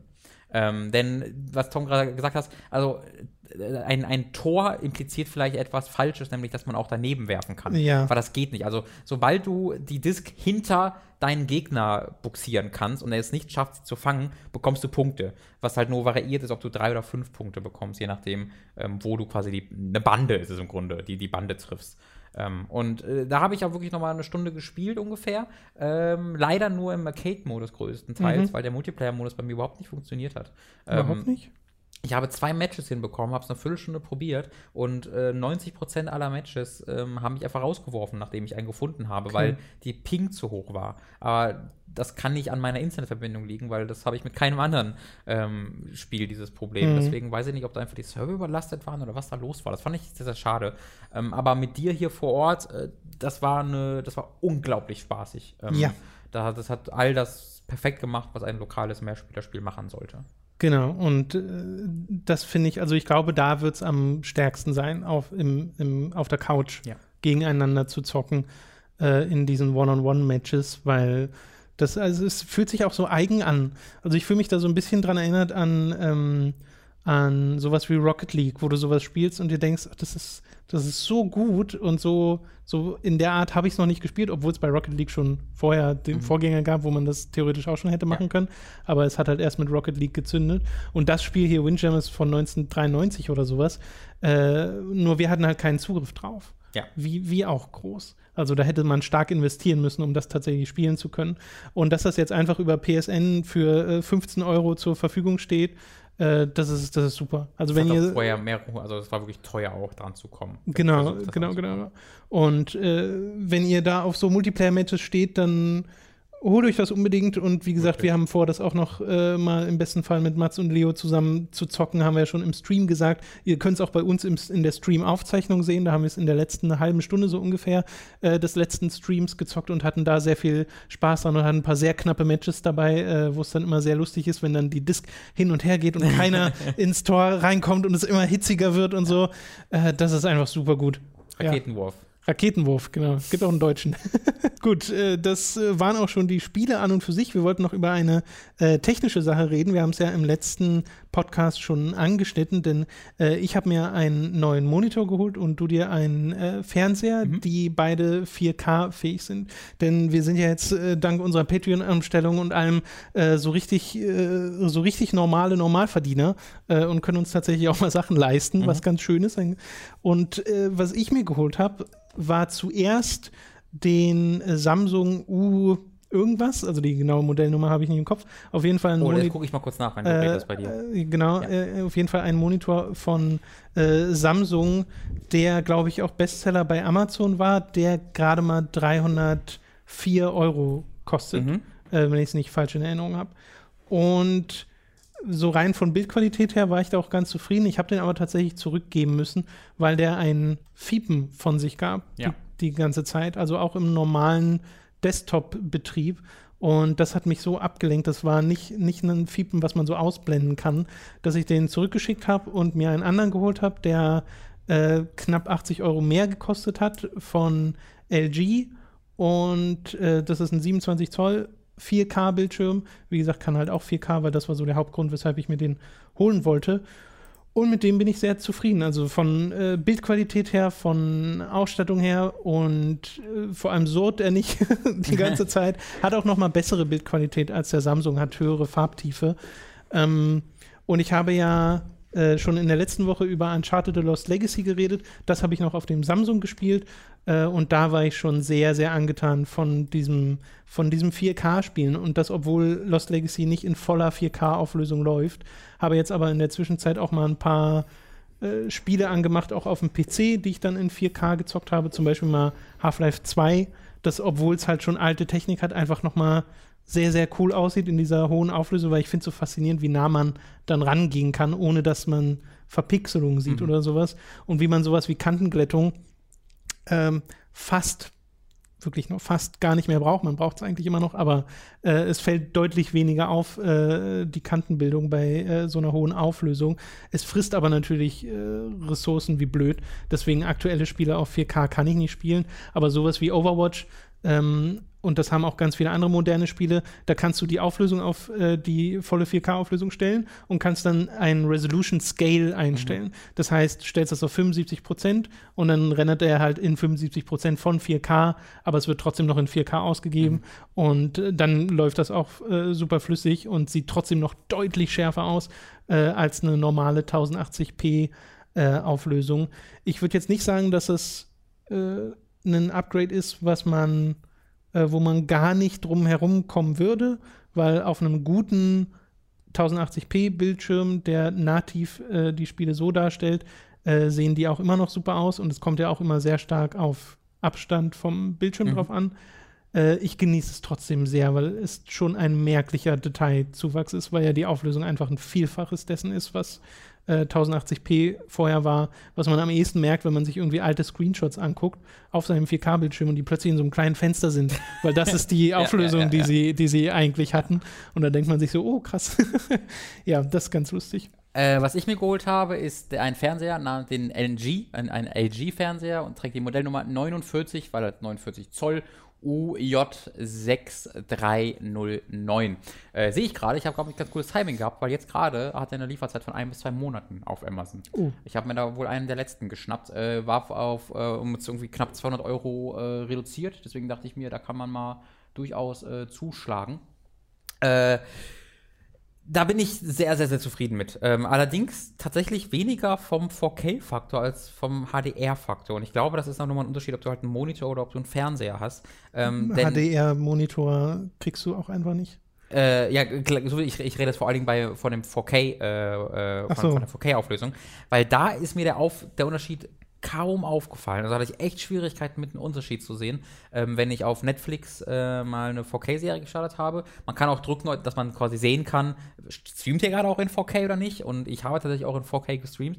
Und ich hatte echt meine Probleme, den Unterschied zu äh, 1080p äh, zu erkennen. Ähm, und Wie gesagt, das kommt ja auch auf den Abstand an, den du vom Fernseher hast. Genau, ich meine, du weißt jetzt ja, wie mein Zimmer aussieht. Ja. Ich habe jetzt eigentlich keinen Riesenabstand. Ich würde sagen, das sind so ja, was ist schon ein vier, fünf Meter. Nee, nicht so viel, das sind drei Meter eher.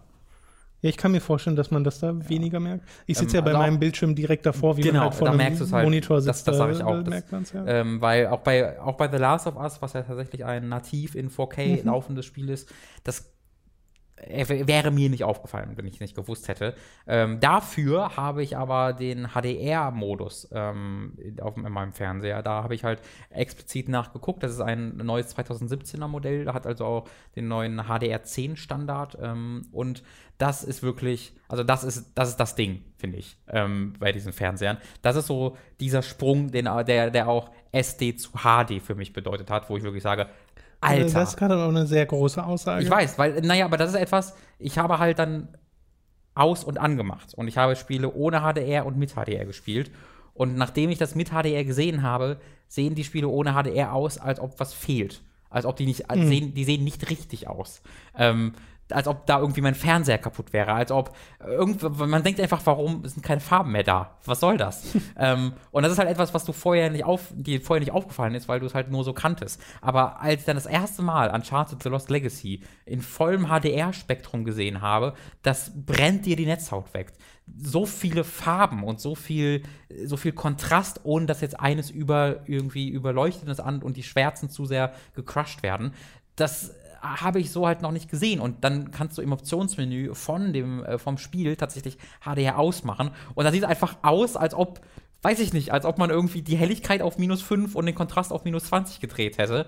Und es ist sehr, sehr schwierig, sich daran wieder zu gewöhnen. Ähm, und das ist, finde ich, immer so ein sehr gutes äh, so, so, eine sehr gute Maßeinheit dafür, wie wichtig so eine Veränderung für dich ist, dass plötzlich das Alte einfach falsch aussieht. Und das mhm. ist ja auch bei SD zu HD so. Also einmal irgendwie ein Spiel in HD gespielt hast, fällt es schwer zu akzeptieren, wenn du das wieder auf einem Röhrenfernseher in SD spielst. Ja, ich glaube, der Unterschied ist ein bisschen bei äh, SD zu HD ist viel leichter zu vermitteln, was der Unterschied viel ist. Viel einfacher. Ja. Weil wenn du nicht ein, ein HDR-fähiges Gerät hast, kannst du jemandem nicht mitteilen, was der Unterschied ist, weil auf mich, also ich habe noch nie ein Spiel oder einen Film irgendwie in HDR gesehen mhm. äh, und ich höre immer nur, ja, die Farben sind besser. Mhm. Und dann wird es ja immer dargestellt mit diesen Vergleichsbildern. Die sind sehr akkurat tatsächlich. Wo äh, jemand halt einfach ein, ein Bild entsättigt ja. hat und ein anderes leicht übersättigt hat. Ja. Äh, Wenn es aber einfach nur das wäre, einfach Übersättigung, das, das kann es ja also, nicht sein. Ja, das sind nicht die Bilder, also ich habe halt Vergleichsbilder gesehen, wo sie wirklich, bei dem einen Bild gab, war es halt die Farben waren so da, aber jetzt nicht so richtig krass. Und bei einem anderen Bild sind diese Farben halt wirklich rausgepoppt ja, worden, dass sie jetzt übersättigt genau, ja. wurden. Ähm, das hört man ja auch. Wo es halt manuell nachbearbeitet wurde. Und das waren so tatsächlich Vergleiche, die sehr gut hingekommen sind. Okay. Ähm, ich war auch, ich, so, ich habe ich hab halt Screen, das war so dumm von mir. Ich dachte mir so, oh, ich will irgendwie einen direkten Vergleich mal sehen. Und habe dann halt Screenshots gemacht mit HDR-Modus an, mit HDR-Modus aus. Aber es bringt ja nichts, nee. weil auch der Fernseher ist ja entweder im HDR-Modus oder nicht im HDR-Modus. Und diese Screenshots sehen deswegen immer exakt gleich aus. Und ich habe fünf Minuten gebraucht. Aber ach Robin, es ist ja gar nicht, weil es, ist, es, es fällt schwierig nachzuvollziehen, dass das was ist, was der Fernseher macht und nicht was einfach nur eine Einstellung ist, macht die Farben mal die fest mehr. Wobei man es auch in Spielen, die Spiele müssen das doch supporten, um das zu machen oder nicht? Ja, ja genau. Also du, du die Spiele, die es haben, da musst du im Optionsmenü HDR an oder aus. Genau. Und bei anderen Sachen sieht es einfach genauso aus. Äh, was meinst du mit anderen Sachen? Also wenn du jetzt ein Spiel hast, was nicht dedizierten HDR-Support hat, sieht das einfach unabhängig vom Modus des Bildschirms genauso aus. Genau. Ähm, mit einer kleinen, mit einem kleinen Aber. Ähm, also der Fernseher, den ich habe, ich weiß nicht, ob es bei allen Fernsehern so ist, aber mein Fernseher wird quasi kurz schwarz und geht dann wieder an. Also du siehst quasi, wenn er wechselt in den HDR-Modus. So, ja. Und wenn er in dem HDR-Modus ist und du in die Bildoption gehst, hat er auch eigene Optionen. Dann hast du quasi HDR-Game-Mode, HDR-Standard, HDR-Movie. Und wenn er dann in den normalen Modus gehst, hast du dann wieder das eigene Standard-Game-Movie. Die sind unabhängig voneinander und das siehst du auch immer. Ähm, was es allerdings hat, ist einen, in dem normalen Modus, wenn es nicht im HDR-Modus ist, kannst du HDR aktivieren. Ohne dass, ohne dass das hardware-seitig aktiviert wird, würde es dann, vermute ich, software-seitig emuliert. Dass er quasi auf die, ich weiß nicht genau, wie es funktioniert, aber er emuliert quasi HDR. Ähm, du kannst den HDR-Modus anmachen in, innerhalb des normalen Moduses, ähm, wo es dann vermutlich genau das macht, was auch die Bilder machen, die mhm. Vergleichsbilder, wo es dann halt manuell das irgendwie bekräftigt oder sowas. Aber es ist natürlich nicht das richtige HDR, was gemeint ist. Ähm, es gibt ein kleines Aber äh, im Punkt der HDR bei dem LG-Fernseher.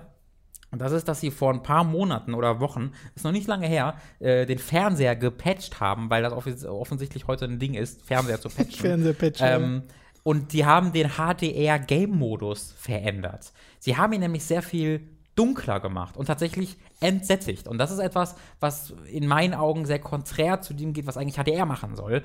Äh, weshalb ich zuerst mir nicht sicher war, ob was jetzt das große Ding bei HDR ist, weil du siehst einen Unterschied zum normalen Modus, äh, auch einen ziemlich deutlichen Unterschied, aber es ist trotzdem jetzt nicht dieses, dass es dir so die Augen weg, wegploppt, wenn, wenn du das siehst. Hm.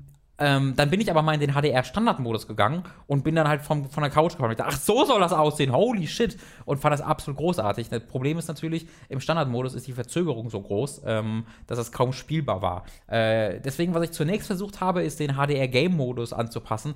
Da habe ich zum Beispiel, das wird auch von LG selbst geraten, den dynamischen Kontrast auf ganz hoch gestellt, weil äh, das ist so weird mit dem LG-Fernsehern. Wenn du im HDR-Game-Modus bist, macht dieser dynamische Kontrast andere Sachen als in den anderen Modi. Die haben den irgendwie extra darauf aufgestellt, dass du quasi den dynamischen Kontrast im HDR-Game-Modus hochdrehst, damit es dann wieder so ein bisschen mehr so aussieht wie vorher. Aber nicht so wirklich komplett. Äh, deswegen, da war ich dann immer noch nicht so ganz glücklich mit. Was ich also stattdessen gemacht habe, ist, in den HDR-Standardmodus zu wechseln und sämtliche Sachen zu deaktivieren, die irgendwie die Latenz hochtreiben. Was natürlich vor allen Dingen sowas wie True Motion ist, ähm, was ja diesen Soap-Opera-Effekt bei bei, bei Serien und Filmen erzeugt. Das, soll, das sollte die, der, so heißt das tatsächlich. Äh, wenn du, wenn ja, du ja, ich finde das immer ein bisschen albern. Dann wird es als Soap-Effekt be, äh, bezeichnet.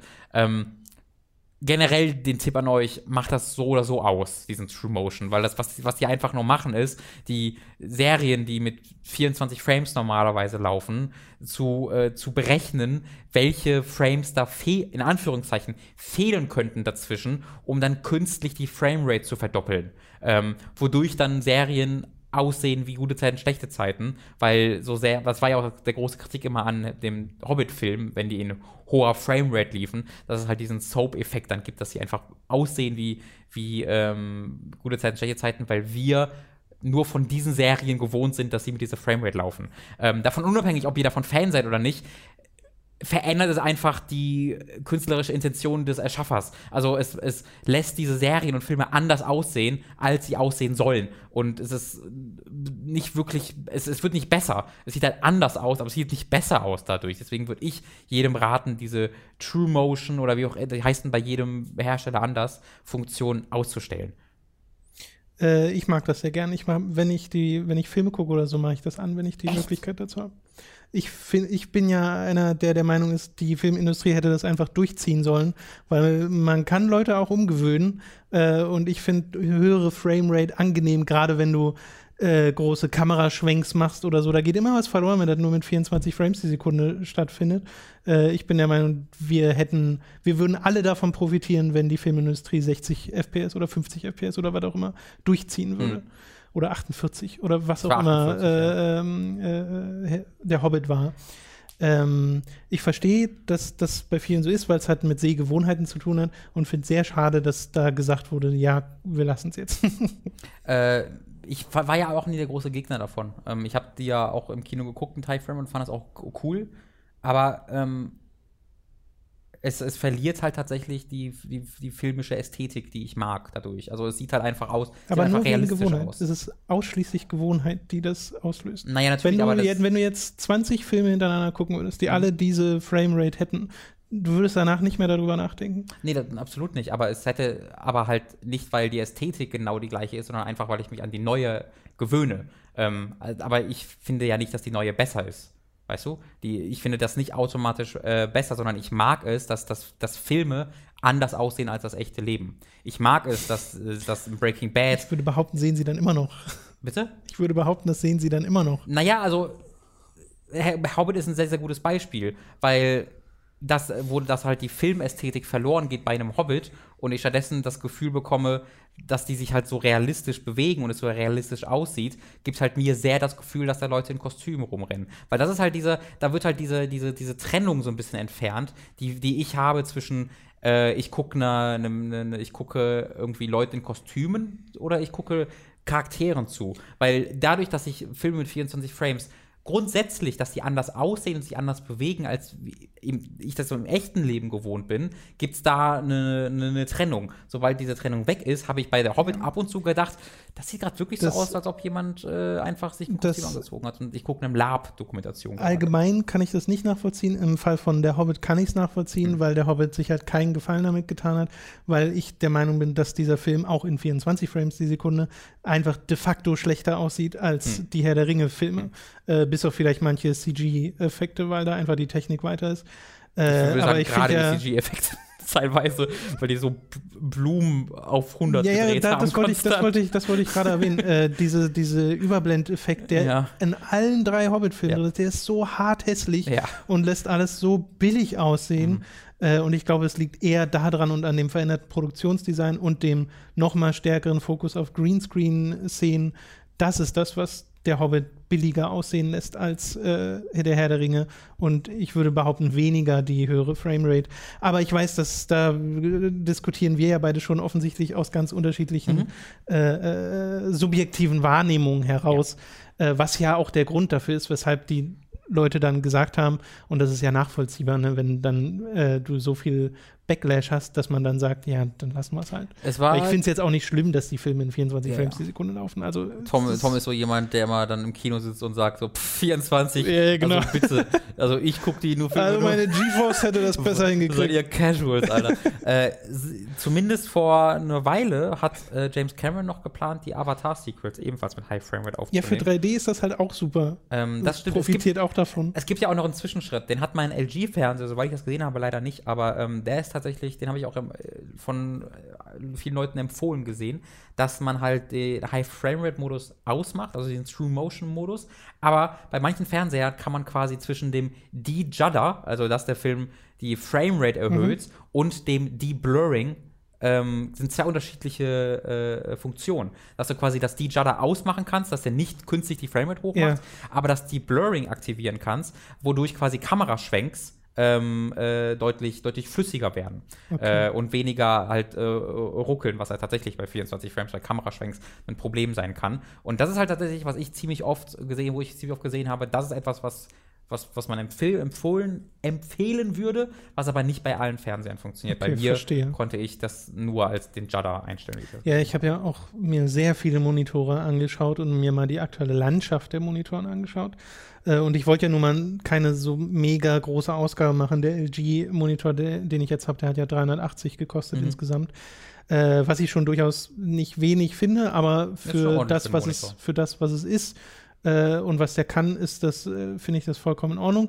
Äh, es gibt ja noch, es gibt Monitore, die HDR schon Mhm. können.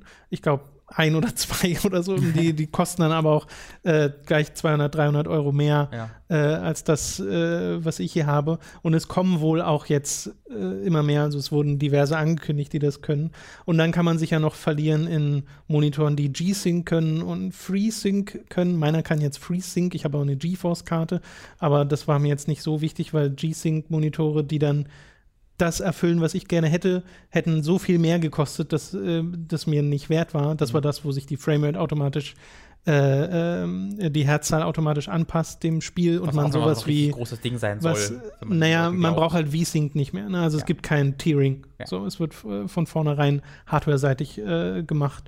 Und äh, das ist auch ein cooles Feature, aber war mir dann, wie gesagt, die Zusatzausgabe nicht wert. Vor allem nicht, wenn ich weiß, dass jetzt die Monitore erscheinen, die alle Features hätten, die ich irgendwann mal haben will. Dann hole ich mir eher in drei, vier Jahren nochmal Ja. einen neuen, als äh, jetzt zu warten, weil zu warten bringt nichts, weil diese Monitore dann erstmal 800 Euro kosten Mhm. werden oder sowas. Und so viel bezahle ich nicht mal für einen Fernseher, deswegen. Ja, ja. Genau, und ich finde, äh, für meinen Geschmack bei Fernsehern sind wir jetzt gerade an einem Punkt angekommen, wo man quasi so ein die komplette Feature-Palette HDR und 4K für erschwingliche Preise bekommt. Äh, Ich habe jetzt für diese 49 Zoll Fernseher 600 Euro bezahlt, was ich total okay finde. Also es war genauso viel, wie ich vor sechs oder sieben Jahren für meinen damaligen 1080p Fernseher bezahlt habe. Das ist so, wenn man so bei 500, 600 Euro ankommt für die guten Beispiel der 90. Natürlich kann man auch anderthalbtausend Euro für einen ausgeben, Also der das alles noch besser ist- kann. ist Ist, natürlich offen. klar, ist eher ein Budgetfernseher, ist, weiß ich alles. Aber äh, das finde ich halt äh, sehr, sehr fair für so, einen, für so einen guten Fernseher. Ich hoffe immer noch, dass sie diesen, all diesen HDR-Game-Modus nochmal patchen, weil ich, also man muss da nicht lange googeln. Man, Reddit und es gibt Petitionen und sowas sind voll damit, dass halt Leute sagen, wir wollen das nicht. Und LG sagt halt, nee, aber so ist das richtig das sieht so besser aus, weil äh, tatsächlich äh, die äh, Sachen nicht mehr, weil vorher war es ein zu viel Kontrast, sagen sie. Ähm, aber sie sagen quasi ihren Kunden damit, nein, ihr wollt das, nein, das sieht besser aus, so wie wir euch das sagen. Und die Kunden sagen aber, nein, wir finden, das sieht anders besser aus. Ähm, deswegen hoffe ich sehr, dass LG entweder die, dass die zwei unterschiedliche HDR-Game-Modi anbieten. Einmal ihren Modus und den, die die Fans wollen, oder sie den direkt so patchen, wie den, wie so, wie die Kunden ihre, es wollen. Weil jetzt gerade bin ich halt in so einem Zwischending. Ich kann entweder das, das so machen, dass es großartig aussieht, oder halt immer noch eine minimale und eine minimale Verzögerung hat, aber trotzdem komplett spielbar ist. Oder ich äh, eliminiere die Verzögerung komplett im Game-Modus. Dafür sieht es aber nicht mehr ganz so geil aus, wie ich das im Standard-Modus habe. Mhm. Ich hatte übrigens, bevor ich jetzt diesen Monitor, dieses Monitor-Upgrade gemacht hatte, vorher einen HP Pavilion W2408, Of also ein course. 24 Zoll äh, Bildschirm von Mhm. HP ausgerechnet. Mhm. Äh, und den hatte ich seit 2009, glaube Mhm. ich. Ähm, das war ein 16 zu 10 Monitor. Oh, weird. Ähm, was wirklich weird ist, aber viele Spiele unterstützen die Auflösung trotzdem. Für und, dich machen die das also. Und die ich bin immer gewundert, wer ist denn dieser Verrückte, der 16 zu 10. Äh, und die, die es äh, nicht tun, da kann man dann, da hat man dann halt Balken oben Ja. und unten ist jetzt auch nicht so wild. Ähm, den mochte ich super gern. Also das ist immer noch ein sehr, sehr cooler Monitor. Der hatte eine sehr, also für damals mit 5 Millisekunden äh, ordentliche äh, ähm, äh, Reaktionszeit, der jetzt sowohl der LG als auch Samsung übrigens eine Millisekunde, was super ist für PCs. Ähm, und der, da war ich damals schon begeistert über die Farbdarstellung, die der hatte, ähm, weil der ein sehr schönes Kontrastverhältnis darstellte. Mhm. Den kriegt man halt heute nicht mehr. Und den konnte man so drehen, vertikal, Ja. wo ich, das habe ich witzigerweise also nie benutzt, Für weil für, für nichts war das, äh, war das praktisch. Aber äh, ich habe mal World of Warcraft in dieser vertikalen 16 zu 10 Auflösung gestartet Okay. und das unterstützt das. Warum? Das heißt, ich kann dann so, habe ein sehr hohes Bild, das war mega weird. Hast du dann so das Bild, das so einmal komplett drumrum geht, dass du quasi oben wieder die Füße sehen kannst, weil das so viel, weißt du, Hä? das so, da ja etwas so viel, das ist dann ja, äh, dass du so, du kannst ja so weit in den Himmel gucken, dass du quasi wieder am Boden auskommst, dass du einmal die Das Erdkrümmung ist eine quasi. sehr komische Vorstellung, die du, da, äh, die du da hast. Äh, es war einfach ein sehr vertikales Bild. Ähm, und siehst du nichts außer deinem Charakter. Es geht so links und rechts geht nicht weiter, bis zu deinem Charakter. ja, das Interface hat dann nicht mehr drauf gepasst. und so. das, das, war, sehr, das Ja. war sehr, sehr, sehr witzig. Ja.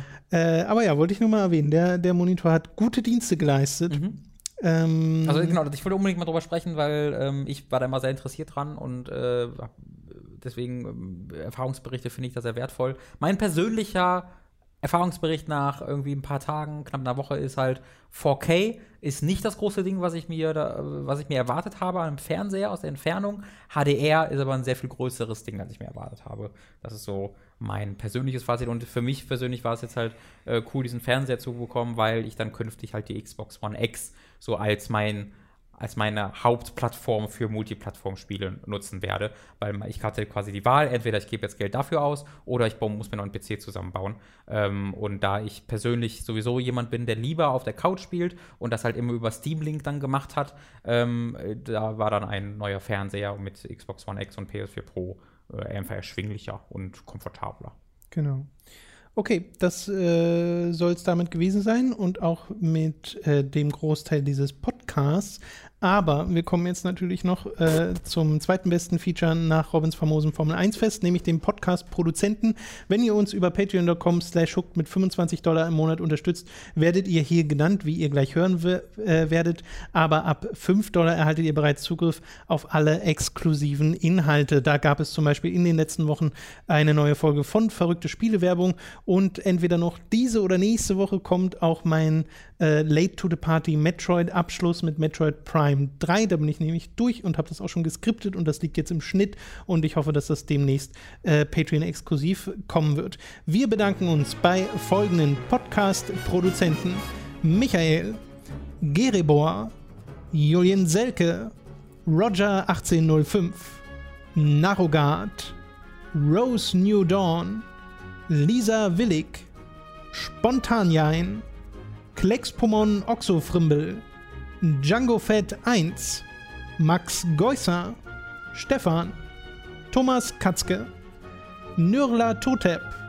Zombie und Wintercracker, Günni, Mao Dado, Stefan T-Bone, Aotaku, Christian Martin, Mama, ich bin im Radio, Andreas K., Lennart Struck, Rising, Oliver Zirfas, Christian Hündorf, der Didi, Julia Marinic, Lignum, Simon Dubicai, Noritz, Fabian Büter, Pavor Dionus und McLovin 008. Vielen Dank an unsere Podcast-Produzenten Und noch vielen Dank an meine Mutter. und vielen Dank an Robins. Mutter. Und auch an Toms Mutter.